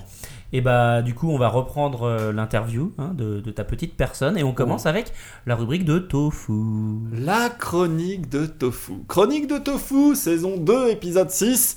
Chronique de février, mesdames, mesdemoiselles, mes messieurs, et hasard du calendrier ou suprême subtile sublimité de programmation, en ce mois de février, mois de la Saint-Valentin, mois de l'amour, nous recevons le rédacteur en chef d'Animeland, le magazine d'amour pour l'anime et les mangas. Nous recevons l'homme dont les éditos frôlent la poésie d'un Baudelaire et caressent les rimes d'un Rimbaud pour déclamer son amour des productions japonaises, le tout sans bouger les oreilles, véritable château brillant de la presse manga fan, quintessence réincarnée du néo-romantisme animéphile, celui qui doit, celui qui choisit le pseudo de Gotun, comme l'immense Wouter Otto Levenbach choisit le pseudo de Dave pour enflammer les foules, nos cœurs et vannes, Nina, today parmi nous, Olivier Fallet.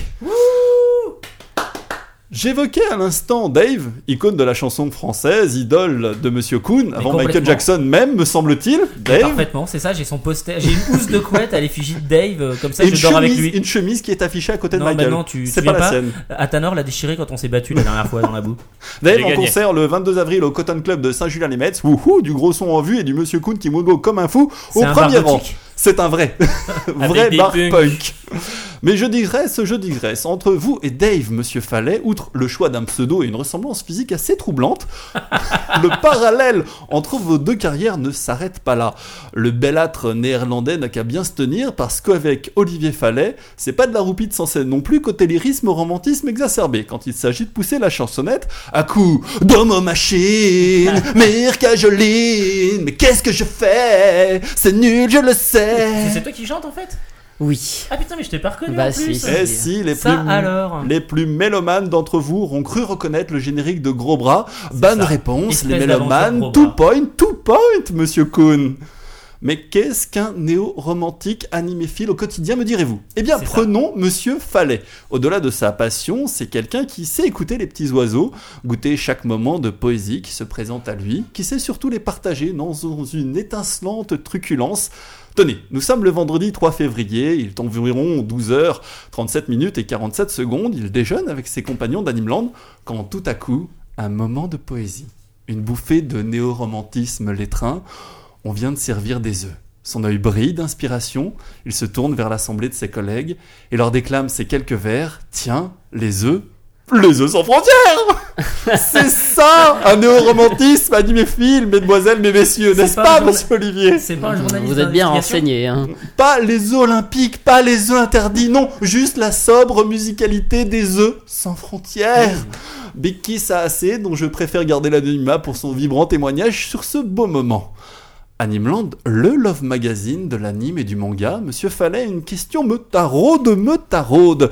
Mardi dernier, j'étais avec Al pour notre trimestre rendez-vous brainstorming business et massage thaïlandais, rue Bopino, dans le 12e. Spécial dédicace à Maïké, tes mains sont si douces et tout ça pour moins de 75 euros avec la carte de fidélité. Al, amateur éclairé d'autres love magazines, disons un peu moins manga, un peu plus hum hum, avec tout plein de 24e lettres de l'alphabet dedans. Oui, celle entre le W et le Y. Al me parlait d'une éblouissante interview de Yasmine, pas la copine d'Aladin, l'autre, la talentueuse et si souple actrice contorsionniste, interview lue dans les Inrocks où Yas racontait que pour faire la couve de ses autres magazines tout plein d'amour, beaucoup d'actrices devaient coucher avec le rédacteur chef. Mais pas elle, oui Al, rassure-toi, pas elle. Du coup, fort de ce scoop bouleversant, j'ai regardé, j'ai compté, juste sur ces trois dernières années, mince, une rime en et, une rime riche en plus, je l'ai même pas fait exprès. Bilan côté starlet du manga, les goûts de Monsieur Fallet sont plutôt dents pointues façon Soul ou plus encore combo petit blanc à capuche et fantôme en armure de Full Metal Alchimiste. J'en terminerai donc, euh, Monsieur Fallet, sur cette question qui ne cesse de hanter les nuits d'Ishigo, Gali, Ken et de Nesrine. Qu'est-ce que les frères Elric ont de plus que les autres? Euh, oui, ben, non, mais je dément, voyons, je n'ai jamais couché avec les frères Elric. Euh, nous avons euh, aussi euh, régulièrement des jeunes filles euh, sexy, euh, Ikitosen et autres. euh, Elles sont majeures voilà, euh, bien sûr, bien sûr, toujours, hein, comme dans les mangas. Euh, bah oui, bah non, bah... Soyez pas gênés comme ça, c'est pas grave, hein, les autres n'ont pas compté sans doute. Non, on n'a pas compté, je t'avoue. euh, Alors que moi j'ai que ça qu'à faire, voilà, j'ai tout compté, tout compté sur 3 ans. Sur 3 ans, ça t'a Je bien tiens à occupé, remercier hein. le site d'Animeland hein, où toutes les couvertures Toutes sont les présentes. couvertures Toutes sont les présentes. couvertures sont présentes, faites-vous plaisir, recomptez. Bien, merci Tofu pour euh, Merci. ta chronique. Mais euh, mais il y a eu des fuites. hein. Ah, il y a eu des fuites com- euh, complètement, mais on, on va y venir, on va y venir. Après la rubrique de Tofu, on va donc enchaîner sur un truc tout bête. Comme à chaque fois, on a la question, la question téléphonique. Et alors ce coup-ci, en fait, je dois bien l'avouer, je suis pas passé par le téléphone, on a profité de Paris Manga, et j'ai donc deux questions euh, qui viennent directement euh, d'une personne que tu vas probablement reconnaître. C'est parti. Euh, J'ai juste envie de lui dire que, enfin, j'espère qu'il a passé un excellent week-end, meilleur que le mien sans doute, et, euh, et que voilà, je suis très contente de bosser avec lui. Alors, est-ce que tu as reconnu? Oui, c'est Anne-Karine. Voilà, c'est notre fameuse- Anne-Karine euh, qui travaille, euh, qui fait beaucoup de choses à Nimeland. Elle s'occupe à la fois de la publicité, elle se fait nos bulletins de salaire aussi. N'est-ce Enfin, c'est- pas voilà, bon. Et elle était sur le stand à Paris Manga. Et voilà, vous la voyez régulièrement sur les stands euh, quand nous Voilà. sommes présents sur des salons. Et alors du coup, elle avait cette petite question. As-tu passé un bon week-end du coup, Oui, oui. Pendant qu'elle était à Paris euh, Manga. J'étais sur la neige en train de glisser pendant qu'elle suait et vendait des magazines à Paris Manga. Bah oui, oui. Notons quand même qu'elle avait une autre vraie question. hein, donc voilà, nos deux questions. Ah, euh, c'était pas la vraie question, ça Alors après- après, finalement, elle en a eu une autre. Oui, alors je voudrais juste te dire, Olivier, que j'aimerais vraiment, s'il te plaît, que t'arrêtes tes blagues pourries, parce que là, j'en peux plus. Oh. Voilà, donc. euh, Une question un peu polémique, j'ai envie de dire. Question polémique, Ah, effectivement. un débat va être lancé peut-être sur le podcast. Mais euh, enfin, moi j'ai appris à faire des blagues comme ça bah, par euh, l'ancien rédacteur en chef Yvan, qui était lui-même aussi euh, une un référence, des blagues une comme ça. référence en la matière. Nous avons toujours, euh, alors pas depuis le premier numéro, mais ce- cette fameuse phrase du rédacteur fou qui vient conclure ce qu'on appelle l'ours dans le magazine où il y a marqué Ouais. tous les crédits des gens qui ont participé. Tous les mois, vous pourrez lire, il y a une petite blague du rédacteur fou. Enfin, c'est pas une blague, un petit jeu de mots qui est plus ou moins compréhensible, plutôt moins que plus d'ailleurs. Par exemple, dans le prochain, là, celui que vous êtes en train de boucler, euh, elle est, elle est déjà ah décidée non, ou ça n'a pas encore été Pas encore, décidé, non. Mais euh, oui, je. Celle de janvier, tu t'en souviens Euh, peut-être Je crois que c'était avec Noura, le, le roi Le des, roi des yokai Oui, on sait ce que le yokai dit. Ah oui, d'accord, ok, d'accord. Voilà, ah. C'est ça. Voilà, enfin, ça vous donne un peu le niveau, quoi. Mais évidemment, avant d'arriver à, à cette petite phrase du rédacteur fou, il faut que tout au long euh, du mois de la préparation du magazine, que ce soit quand, Ah bah, pendant, pendant qu'on mange à midi ou alors, euh, voilà, ça vient comme ça. Et puis c'est un ping-pong avec euh, les Bien gens qui sûr. veulent bien participer, euh, malgré eux parfois d'ailleurs. Tout à fait, tout à fait. Mais euh, bah non, malheureusement, Anne-Karine, je n'arrêterai pas de faire des blagues. De toute façon, c'est dans mes gènes maintenant, c'est en moi, je, je suis comme ça. C'est dans la tradition en même Voilà. temps. Il y a de Voilà, le dire. C'est dans la tradition d'Animien. Du coup, on reprend l'interview hein, où on l'avait laissé. Donc, euh, pour moi, en l'occurrence, à la question numéro 2, est-ce que tu peux nous dire un peu ce que c'est que le travail d'un rédacteur en chef dans un magazine? Le tra- Alors, euh, il y a magazine et magazine. Euh, Le rédacteur en chef d'un magazine euh, de plus grand public se contenterait de chapeauter un peu les différentes équipes. Et dans une structure comme Animeon, puisqu'on ne dépend pas d'un groupe de presse, qu'on fait nous-mêmes notre magazine depuis le début et quelques autres, on est, tout le monde est un peu polyvalent. C'est-à-dire que les maquettistes peuvent parfois aussi écrire des articles parce que c'est des gens aussi qui, Qui s'intéressent et qui lisent du manga ou qui regardent des animés. Et, euh, et voilà, et moi c'est mon cas aussi, puisque je m'occupe à la fois de certaines rubriques comme les news euh, animation, euh, j'écris parfois des interviews, je fais aussi des interviews comme d'autres. Donc le travail du rédacteur en chef, c'est d'une part de, de, de collecter tous les articles qui, qui vont être publiés dans le prochain numéro, Ouais. de décider des grands axes, des choix, ce qu'on appelle les choix éditoriaux, c'est-à-dire de quoi on va parler, qu'est-ce qu'on va retenir dans l'actu, qu'est-ce qu'on va mettre en avant. Bien que à Animeland, euh, ce sont des choix qui sont décidés un peu sur l'ensemble de la rédaction, puisqu'on est à peu près euh, 5-6 à travailler euh, sur le magazine, on va dire dans les permanents, je- hors les pigistes. Donc voilà, on préside ce qu'on appelle une réunion rédactionnelle, où on va décider euh, plusieurs semaines à l'avance euh, ce qu'on va, quels vont être les sujets qui vont être retenus, on passe ensemble l'actu. Et tout ça bah, passe par moi, c'est-à-dire que je vais avoir entre guillemets la décision finale si effectivement il y a des divergences qui peuvent apparaître. Et puis euh, contrôler ensuite tous les articles. Euh, évidemment, tout est lu. euh, je vérifie que tout soit, tout soit en règle, puisque c'est moi qui devrais assumer ensuite les erreurs si jamais il y en a. Donc j'aime Voilà. mieux quand même au moins les avoir lus avant que de les découvrir une fois que c'est imprimé. Bien sûr. Voilà, mais euh, le quotidien, il est fait euh, d'articles, de lectures, de faire le point où le magazine en est, entre l'écriture, la maquette, euh, les contacts avec euh, certains éditeurs, même si c'est pas moi qui vais chercher les infos au jour le jour, euh, c'est aussi entretenir des relations pour savoir un petit peu ce que chacun va sortir, ce que va chacun ce que va faire pour avoir une idée de quels seront les prochains sujets importants à traiter. Et puis voilà, c'est un petit peu chapeauter le fonctionnement de la rédaction. Alors justement, comment on choisit un article pour Animeland? Il y a plein- il y a beaucoup de critères. Euh, on choisit pas un article en fait, on choisit un certain nombre d'articles et puis ensuite le magazine doit être à chaque fois un juste équilibre entre euh, bah, l'actualité autour des auteurs importants et connus et entre guillemets les grosses sorties euh, médiatiques, un choix un peu plus euh, personnel de, de sujets ou d'auteurs qu'on a envie de mettre en avant, un équilibre entre animation et manga, entre interviews, portraits et présentation d'articles. Donc euh, il faut qu'il y ait une espèce d'alchimie qui se, qui se fasse autour de tous ces sujets. Donc c'est pour ça qu'on met vraiment à plat, en général on met à plat toutes les sorties du mois. Ouais. On choisit euh, les choses qui nous semblent intéressantes et qu'on a envie de mettre en avant. Et puis voilà, on remplit petit à petit ce qu'on appelle le chemin de fer, qui est un découpage page par page euh, du magazine.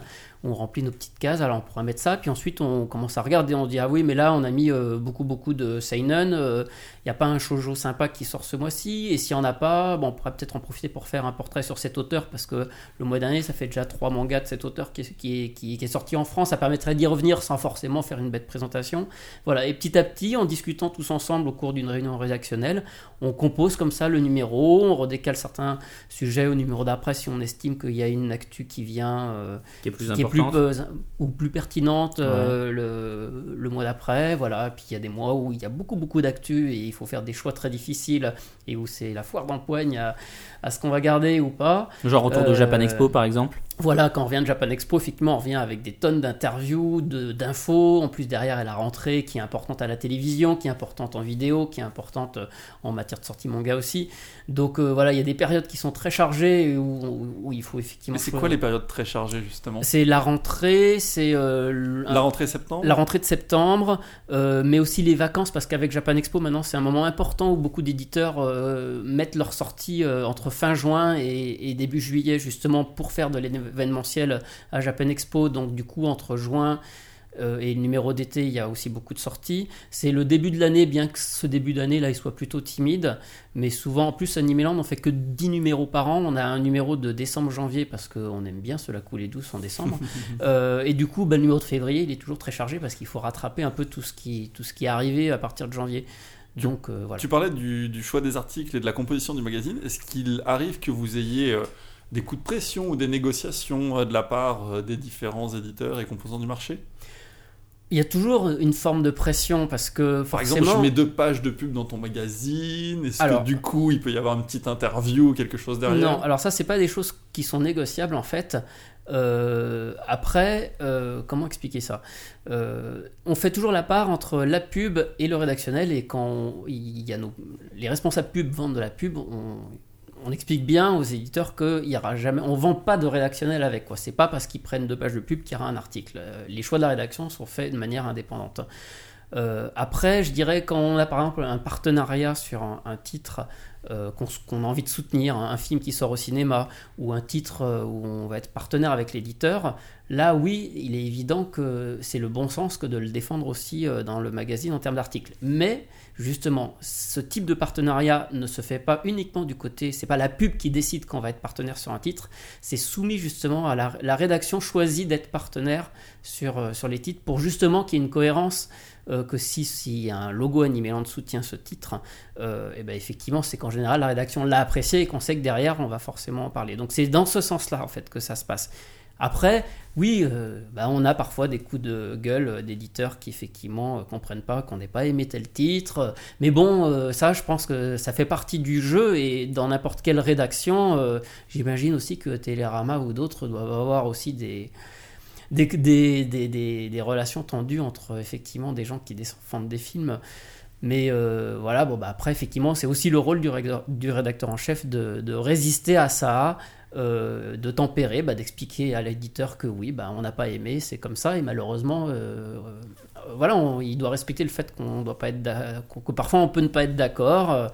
Euh, et puis des fois, euh, voilà, on peut aussi parfois faire des erreurs. hein, je peux le reconnaître aussi que. Après, c'est une affaire de goût aussi. Et, et voilà, malgré tout, ça reste, ce sont des œuvres. Donc, euh, en matière d'œuvres, on peut aussi, on a le droit de ne pas être d'accord et de ne pas aimer, même si l'éditeur, lui, euh, ne le comprend pas. Donc voilà, il y a- effectivement, il y a des éditeurs avec qui ça se passe bien et qui comprennent ça. Il y en a d'autres qui ne le comprennent euh, pas souvent, euh, mais bon, ça fait partie du jeu, euh, du jeu entre la presse et, et l'édition. Alors, Animeland, euh, donc qui est un magazine papier à la base, comment tu, comment euh, vous faites, comment vous réagissez fa- face au web en fait? C'est-à-dire qu'il y a énormément maintenant de sites d'actu comme Mangavore, Manga News, Total Manga, Manga Sanctuary, j'en passe, euh, voilà. Et surtout Mangavore. Surtout mangavore.fr. Voilà donc des sites d'actu qui du coup balancent des news, éventuellement des dossiers, maintenant même des interviews, mais eux du coup de, de manière continue. Alors que magazine, le, le magazine Animeland, lui, sort tous les mois. Donc, c'est-à-dire que à un moment T, vous balancez des news qui éventuellement sont déjà publiées sur Oui, alors, Internet. effectivement, ça c'est bon, un problème qui est pas nouveau, hein, qui Bien a sûr, déjà, ouais. déjà plus de 10 ans. Euh, je dirais il y a eu deux phases de réaction par rapport à ça. Effectivement, Mhm. pendant longtemps, Animeland a tenté de résister, c'est-à-dire de, bah, d'essayer d'être toujours le, le plus sur le coup sur les news, d'avoir des news que les gens n'avaient pas. Euh, c'était encore possible, effectivement, même au début euh, d'Internet, parce qu'effectivement, les sites Internet n'étaient pas aussi bien renseignés. On avait aussi des très bons contacts qui permettaient d'avoir des news. Mais il faut bien reconnaître que bah, maintenant ça c'est fini. hein, Il y a eu une montée en puissance Nous, du quand, web. Voilà, quand on est un mensuel, il faut le boucler à peu près deux semaines avant sa sortie en kiosque. Il sort en début de mois, donc c'est, on, on le boucle autour du 15.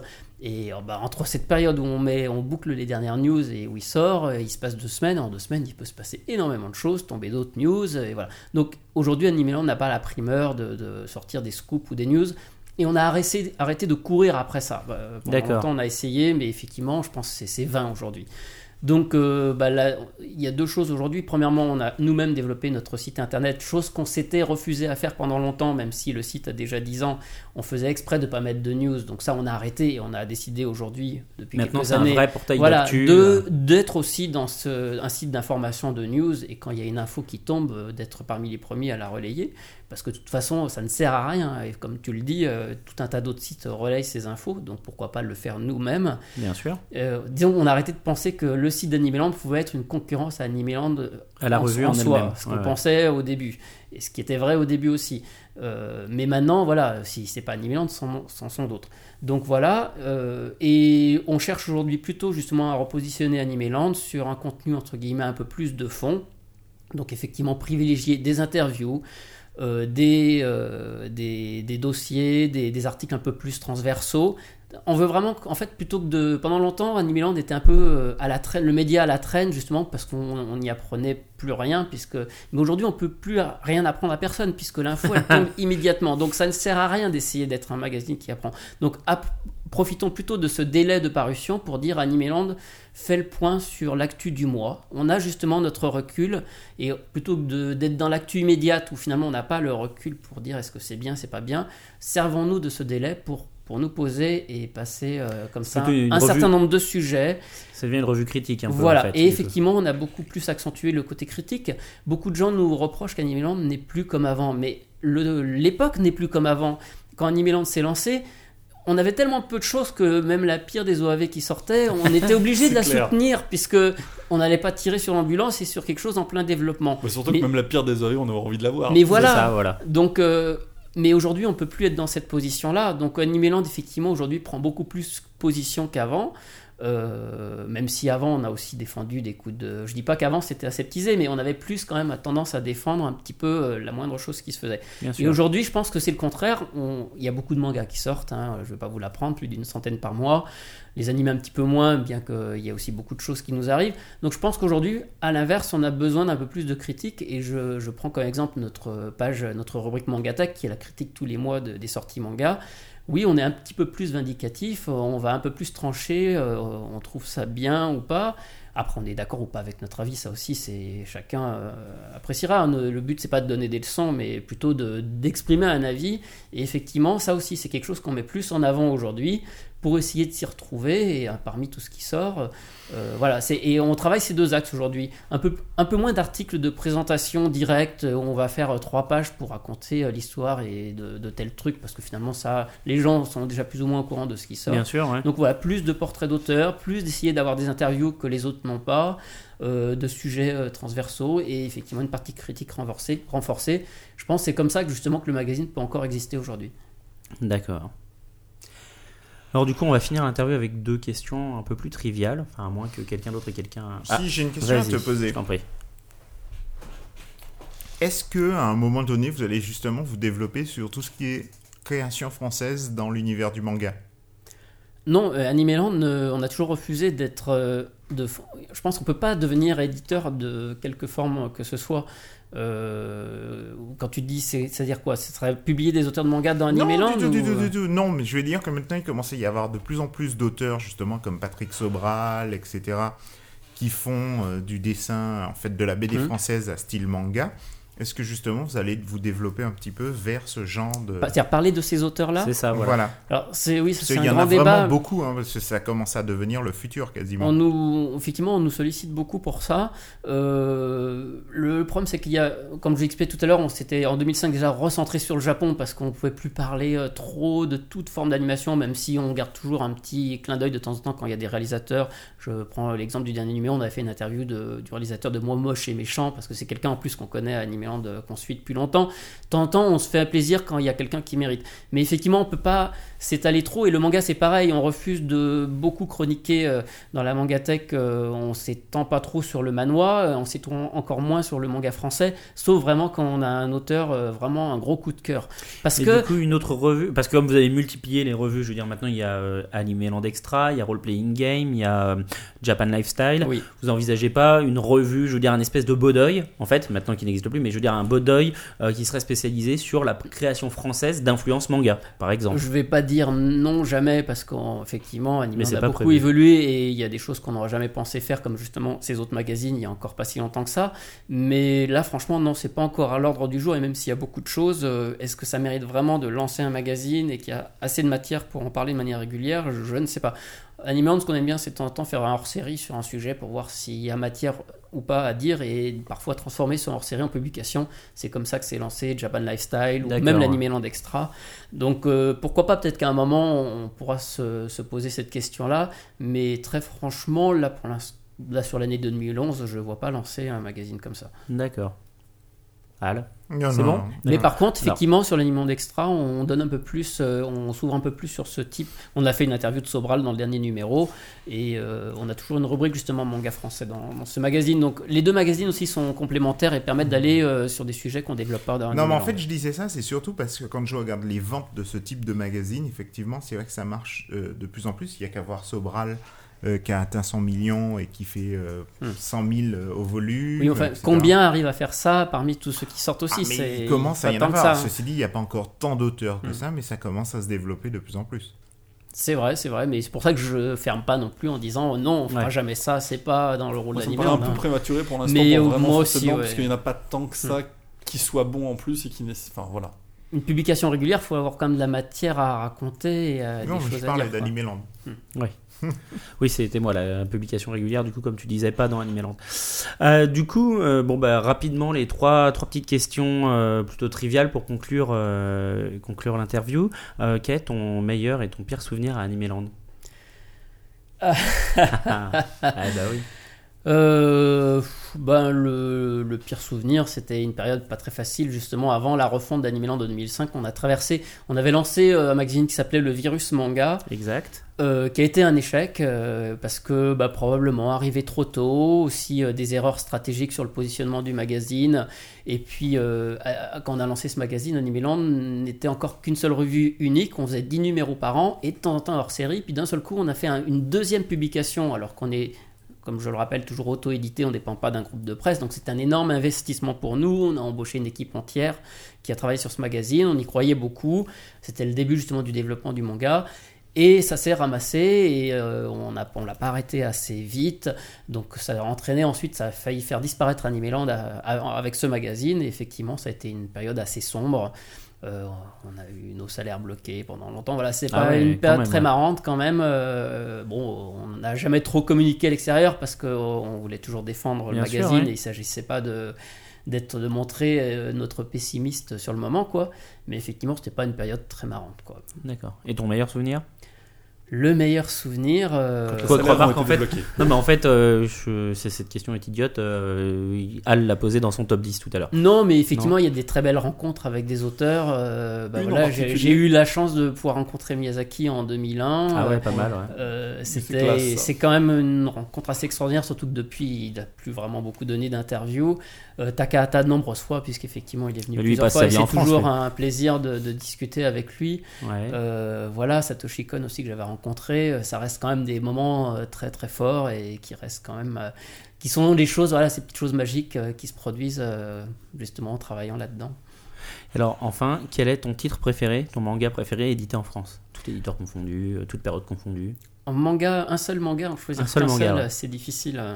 Moi, je reste un grand, grand fan euh, de Samu Tezuka et effectivement, euh, des mangas comme euh, Ayako ou MW voilà, font partie des œuvres qui m'ont beaucoup touché. D'accord.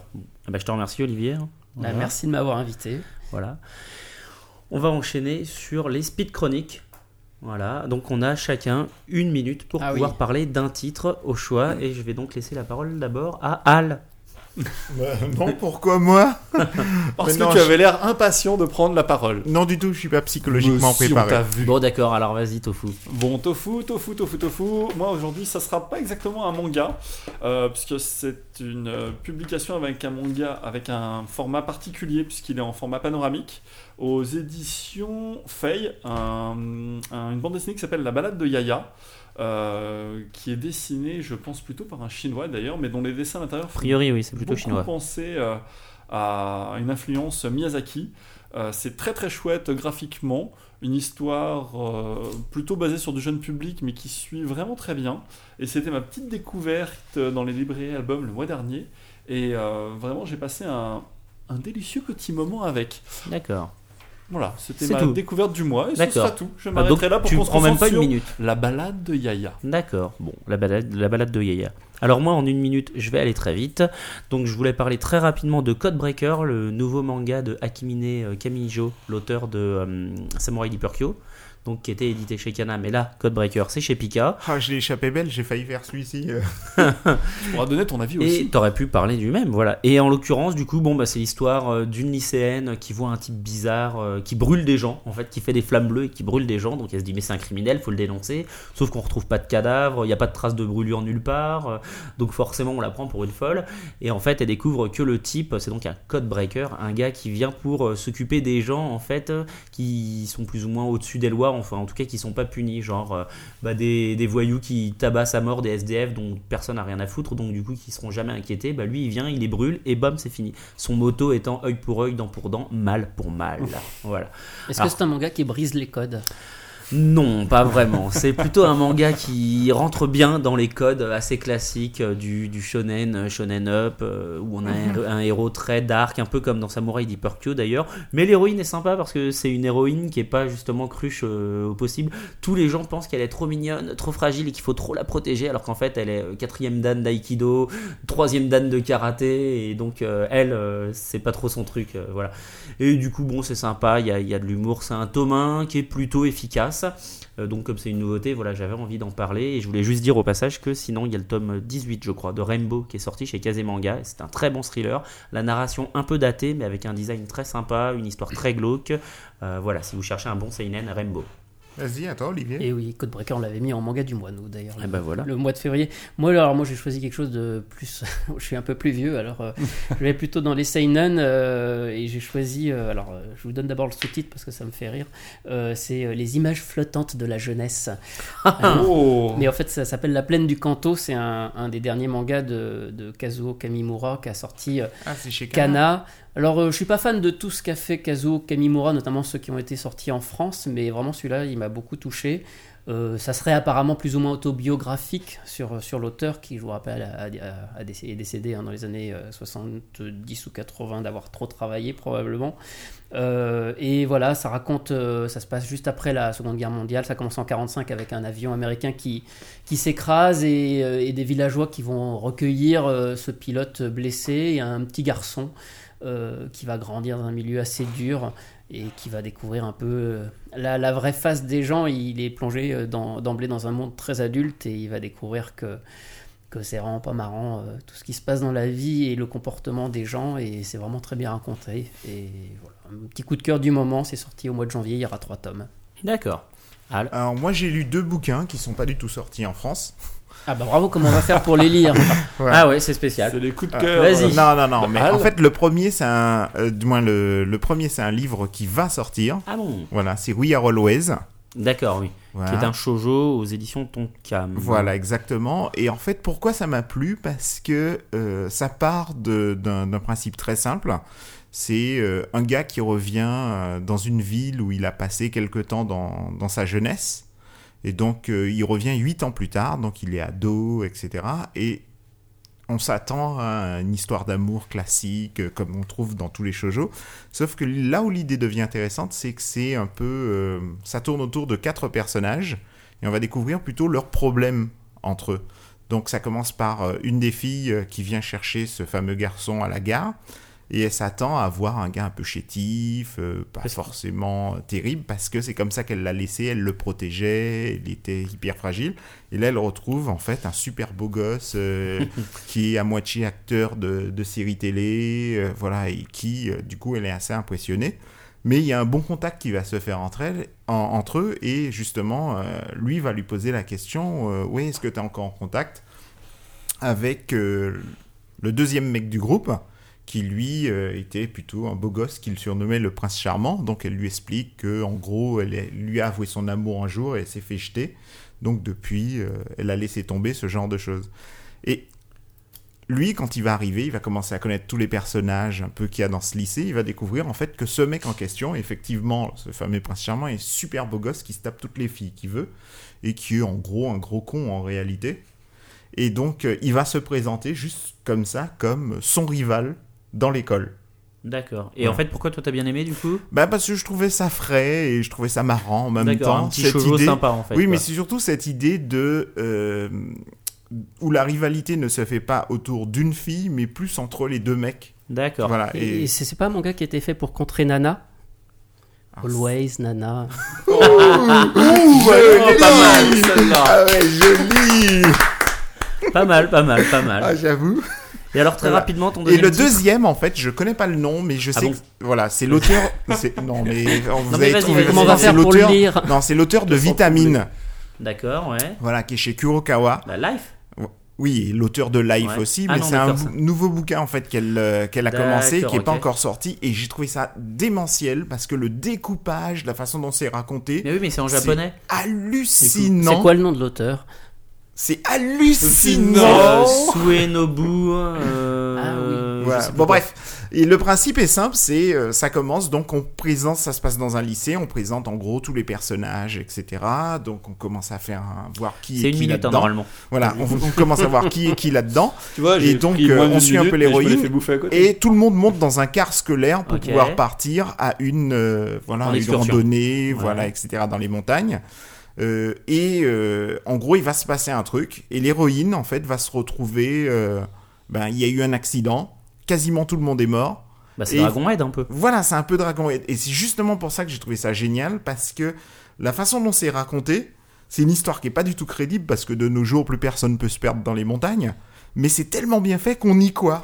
Et donc, c'est le groupe de jeunes filles qui va essayer de survivre en se mettant des coups dans la gueule. En C'est voilà, les bon, survivantes bref. Voilà, c'est survivantes. Mais Et sauf que c'est pas dispo en France. Bon, ça va pas tarder, c'est Kurokawa. Le titre, il marche plutôt bien au Japon. euh. Ouais, ouais, Voilà. bah on verra bien. hein. Ouais. C'était Greg qui me l'avait conseillé quand on avait fait le podcast. D'accord, Et ok. Effectivement, euh, j'ai regardé, c'est vraiment excellent. D'accord, d'accord. Alors très rapidement, parce que là on a pris pas mal de temps finalement sur les, spo- les speed chroniques, je voulais revenir sur un petit instant jeu vidéo parce qu'il y a deux choses dont je voulais parler. C'est tout C'est qu'il y a plus de jeux qui sortent en ce moment. Exactement, voilà. Donc c'est parti pour la rubrique jeux vidéo. Aujourd'hui, je voulais vous parler de deux choses. Je voulais vous parler de la prochaine console portable de Nintendo, la 3DS, euh, à Qui la- sort là au Japon.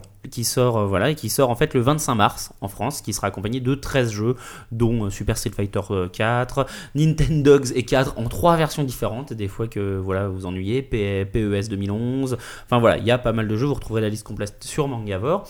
Mais donc parler un peu de la 3DS parce qu'avec Al on y a joué et donc euh, voilà. Donc le principe, je sais pas Olivier si euh, si tu as eu l'occasion de l'essayer ou pas, Pas du tout. comme euh, parce qu'il y a une rubrique jeux vidéo, mais c'est vrai qu'elle est c'est un pigiste qui s'en occupe j'imagine. Non, non, non, c'est euh, Christophe, notre responsable du magazine Role Playing Game. Mais, Ah oui, euh, d'accord, donc, ok. non, moi, je Du coup, suis pas trop branché jeux vidéo, en tout cas pas trop le temps de, de suivre tout ça. Donc du coup, bah, c'est une console un peu comme la DS actuelle, sauf que l'écran du dessus, c'est un écran qui est en 3D relief, sans lunettes. Alors du coup, la question qu'on peut se poser directement, c'est évidemment, est-ce que ça marche? Est-ce qu'il y a un effet 3D Alors je vais répondre à cette question, mais avant déjà... Est-ce le- que ça marche? Non, Est-ce Oui, qu'il y, a un ça effet- marche. est-ce qu'il y a un effet 3D Mais c'est Voilà, pas exactement, pour être précis, c'est pas la 3D telle qu'on l'imagine. euh, voilà. euh, Comme au cinéma. Ouais, non, c'est plus comme au cinéma, malheureusement.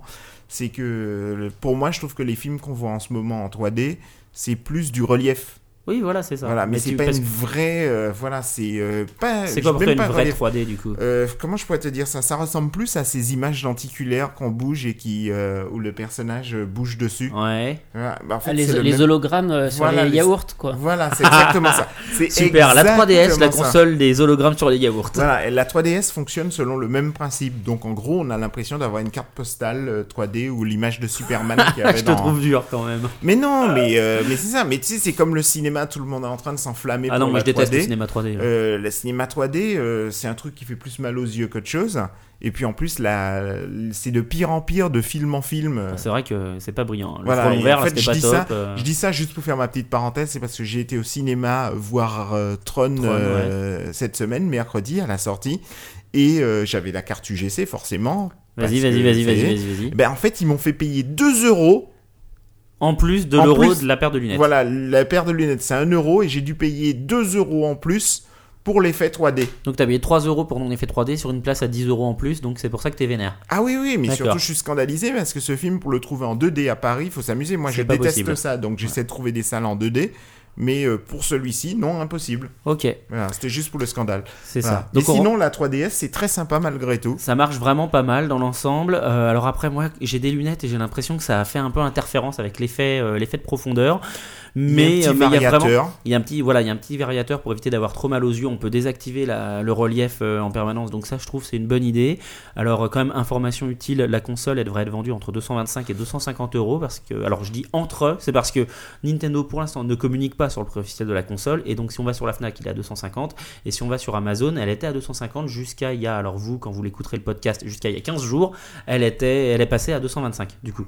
Donc on va bien voir. Bon, ceci dit, pour le prix, ça ira, puisque normalement, c'est déconseillé aux enfants de 8 ans et moins. Euh, 7 ans, ouais. c'est Voilà, ça. donc euh, du coup, euh, ils mais c'est un vont peu pas cher. se la payer, c'est C'est cher un à petit peu payer. cher, sachant qu'en plus les jeux ont pris 10 euros de plus a priori en moyenne par rapport aux jeux 3, euh, 3, euh, DS normal. Ça c'est un peu dommage. Voilà. Et puis je suis sûr qu'ils sont capables de nous faire la nouvelle mode en ce moment, et tu pourras l'utiliser que sur une seule console, et tu pourras pas euh, l'amener sur un autre support. Euh, de quoi Je- Parce que maintenant, c'est la grande mode, Non, mais, c'est... euh, Ah, les sauvegardes de jeu Non, bah non, là c'est de la cartouche, donc là ça devrait être bon. Par contre, notons que la 3DS a priori sera zonée, ce qui est une première chez Nintendo, ce qui est une première pour une console portable. C'est-à-dire que vous pourrez pas jouer sur votre 3DS française à des jeux d'import japonais. Ça, moi je trouve ça vraiment dommage pour le coup, puisque j'ai l'habitude de jouer bah, aux jeux d'adaptation de manga euh, ou d'animé en, import quand ils sortent pas en France. Donc voilà, voilà pour la 3DS qui va sortir prochainement. Franchement, ça vaut vraiment le coup. En plus, comme euh, le principe c'est l'effet relief, ils peuvent pas faire une campagne de publicité de ouf parce que ça rend pas sur des télé 2D le relief. Du coup, le principe c'est qu'ils vont faire vraiment beaucoup de démonstrations de la console en point de vente. Donc n'hésitez pas vraiment à vous rendre dans votre Fnac, Score Game, euh, Carrefour, je sais pas où, mais a priori il devrait y avoir vraiment Au une- champ. au champ probablement, voilà. Il devrait y avoir une pelletée de consoles en démonstration, donc profitez-en pour vous faire votre propre idée. Voilà. Et on enchaîne sur un jeu, DS normal, ce coup-ci c'est Inazuma Eleven. Pourquoi je vous parle de ce jeu? Parce que Inazuma Eleven c'est un jeu qui, euh, pour moi, allie quasiment toutes les qualités de ce qu'il faut, puisque c'est un soccer RPG. C'est-à-dire que c'est un jeu de foot, mais en mode RPG. Donc vous faites progresser votre perso avec des niveaux, etc. Avec une ambiance Olive et Tom. Donc c'est un peu la fusion entre Olive et Pokémon. Vous prenez vos joueurs, vous les recrutez, vous leur faites monter leur niveau pour faire des monstres, euh, des, euh, des matchs pour affronter d'autres équipes. Vous recrutez du coup des membres dans les équipes euh, que vous avez vaincues. Vous progressez. Il y a plus de 1000 joueurs à collectionner. Donc on est vraiment dans la Pokémon, dans le Pokémon like. Et en même temps les attaques, vu que c'est des attaques à base de le, le trampoline du tonnerre, la charge enflammée du dragon, on est vraiment dans Olive et Tom. Et là où c'est bien, c'est que pour le coup, moi je suis hyper fan de Captain Tsubasa et quand ils nous ont présenté Captain Tsubasa New Kickoff sur DS, moi je l'attendais avec impatience puisque c'est le portage sur DS des jeux type Super Nintendo, donc des soccer RPG, puisque c'est eux qui ont inventé le, le genre. Sauf qu'en France, le jeu il est tout pourri, il est lent, il est mal fait. En plus, ils ont supprimé toutes les voix japonaises, ce qui fait qu'en français, quand on y joue, ça n'a aucun intérêt et on s'ennuie à mort. Alors que Inazuma Eleven, il est entièrement francisé. C'est-à-dire les textes sont en français, les voix sont en français, il y a un générique, il est en français au début avec euh, une petite séquence animée, parce que c'est un jeu qui est développé par Level 5 les gars qui ont fait Dragon Quest 9 et qui ont fait euh, Professor Layton. Donc vraiment, c'est un jeu qui est très sympathique. Son seul point noir, en fait, enfin ses deux seuls points noirs, c'est que d'abord, il n'y a pas de mode online. Si vous voulez jouer contre vos potes, c'est uniquement en réseau local. Pas de possibilité d'affronter euh, des mecs euh, sur Internet. Ça, c'est vraiment dommage. Et le deuxième point, c'est que comme Olivier Tom, eh ben, les noms ont été anglicisés. C'est-à-dire que vous pouvez oublier tous les Takeshi et compagnie. Là, vous affrontez des Axel Blaze et autres euh, Mark Landers, en fait. Donc voilà. Mais sinon, un jeu très sympa, plutôt joli, même s'il a quelques années sur DS, il n'a pas vieilli. Et on attend, bah du coup, si le jeu marche, on peut imaginer que les opus suivants sortiront aussi en France. Eh ben merci euh, Olivier d'être venu aujourd'hui. Merci d'avoir Bah, euh, merci sacrifié encore. ton samedi après-midi. hein, Merci beaucoup. Voilà. C'était très bien les calembours. Moi j'ai bien aimé. Mais oui, c'était très sympa. Bon, bah, alors je continuerai à en faire. Mais complètement. Exactement. Écoute pas Anne-Karine. Anne-Karine a fait rien qu'à dire que des bêtises. Voilà, elle est trop méchante. Merci à tous. Merci à Al. Ben, merci à vous tous aussi. Voilà, merci, merci. Olivier. Merci Ness et à Tanor qui ne sont plus là. Oui, merci, tout à fait, c'était formidable. Voilà. C'est vraiment génial. Et puis bah merci Tofu. Voilà. Bah, merci, merci à moi-même, Voilà. exactement. Oui, je suis assez d'accord avec toi. Merci Tofu. Merci à tous Ce de sera nous le mot de la écouter. fin, hein. Ah, et normalement, notre prochain invité, c'est... Alors le nouveau, le prochain invité normalement c'est Bruno Femme des éditions Akata. Voilà. Donc, euh, je vous donne rendez-vous le mois prochain. En Un attendant, calembour sur Bruno Femme, peut-être, éventuellement, avant de Peut-être, partir. non. Non. Non, Non, sur ouais. l'ascension, Donc, non Rendez-vous euh, à tous le mois prochain. N'hésitez pas à venir euh, vous exprimer sur le forum, nous retrouver sur le site, laisser un les avis sur questions. iTunes, poser des questions sur le répondeur questions. téléphonique. Voilà, voilà. Et bah à bientôt. Euh, des bisous, tout ça. Oh oui, des bisous pleins.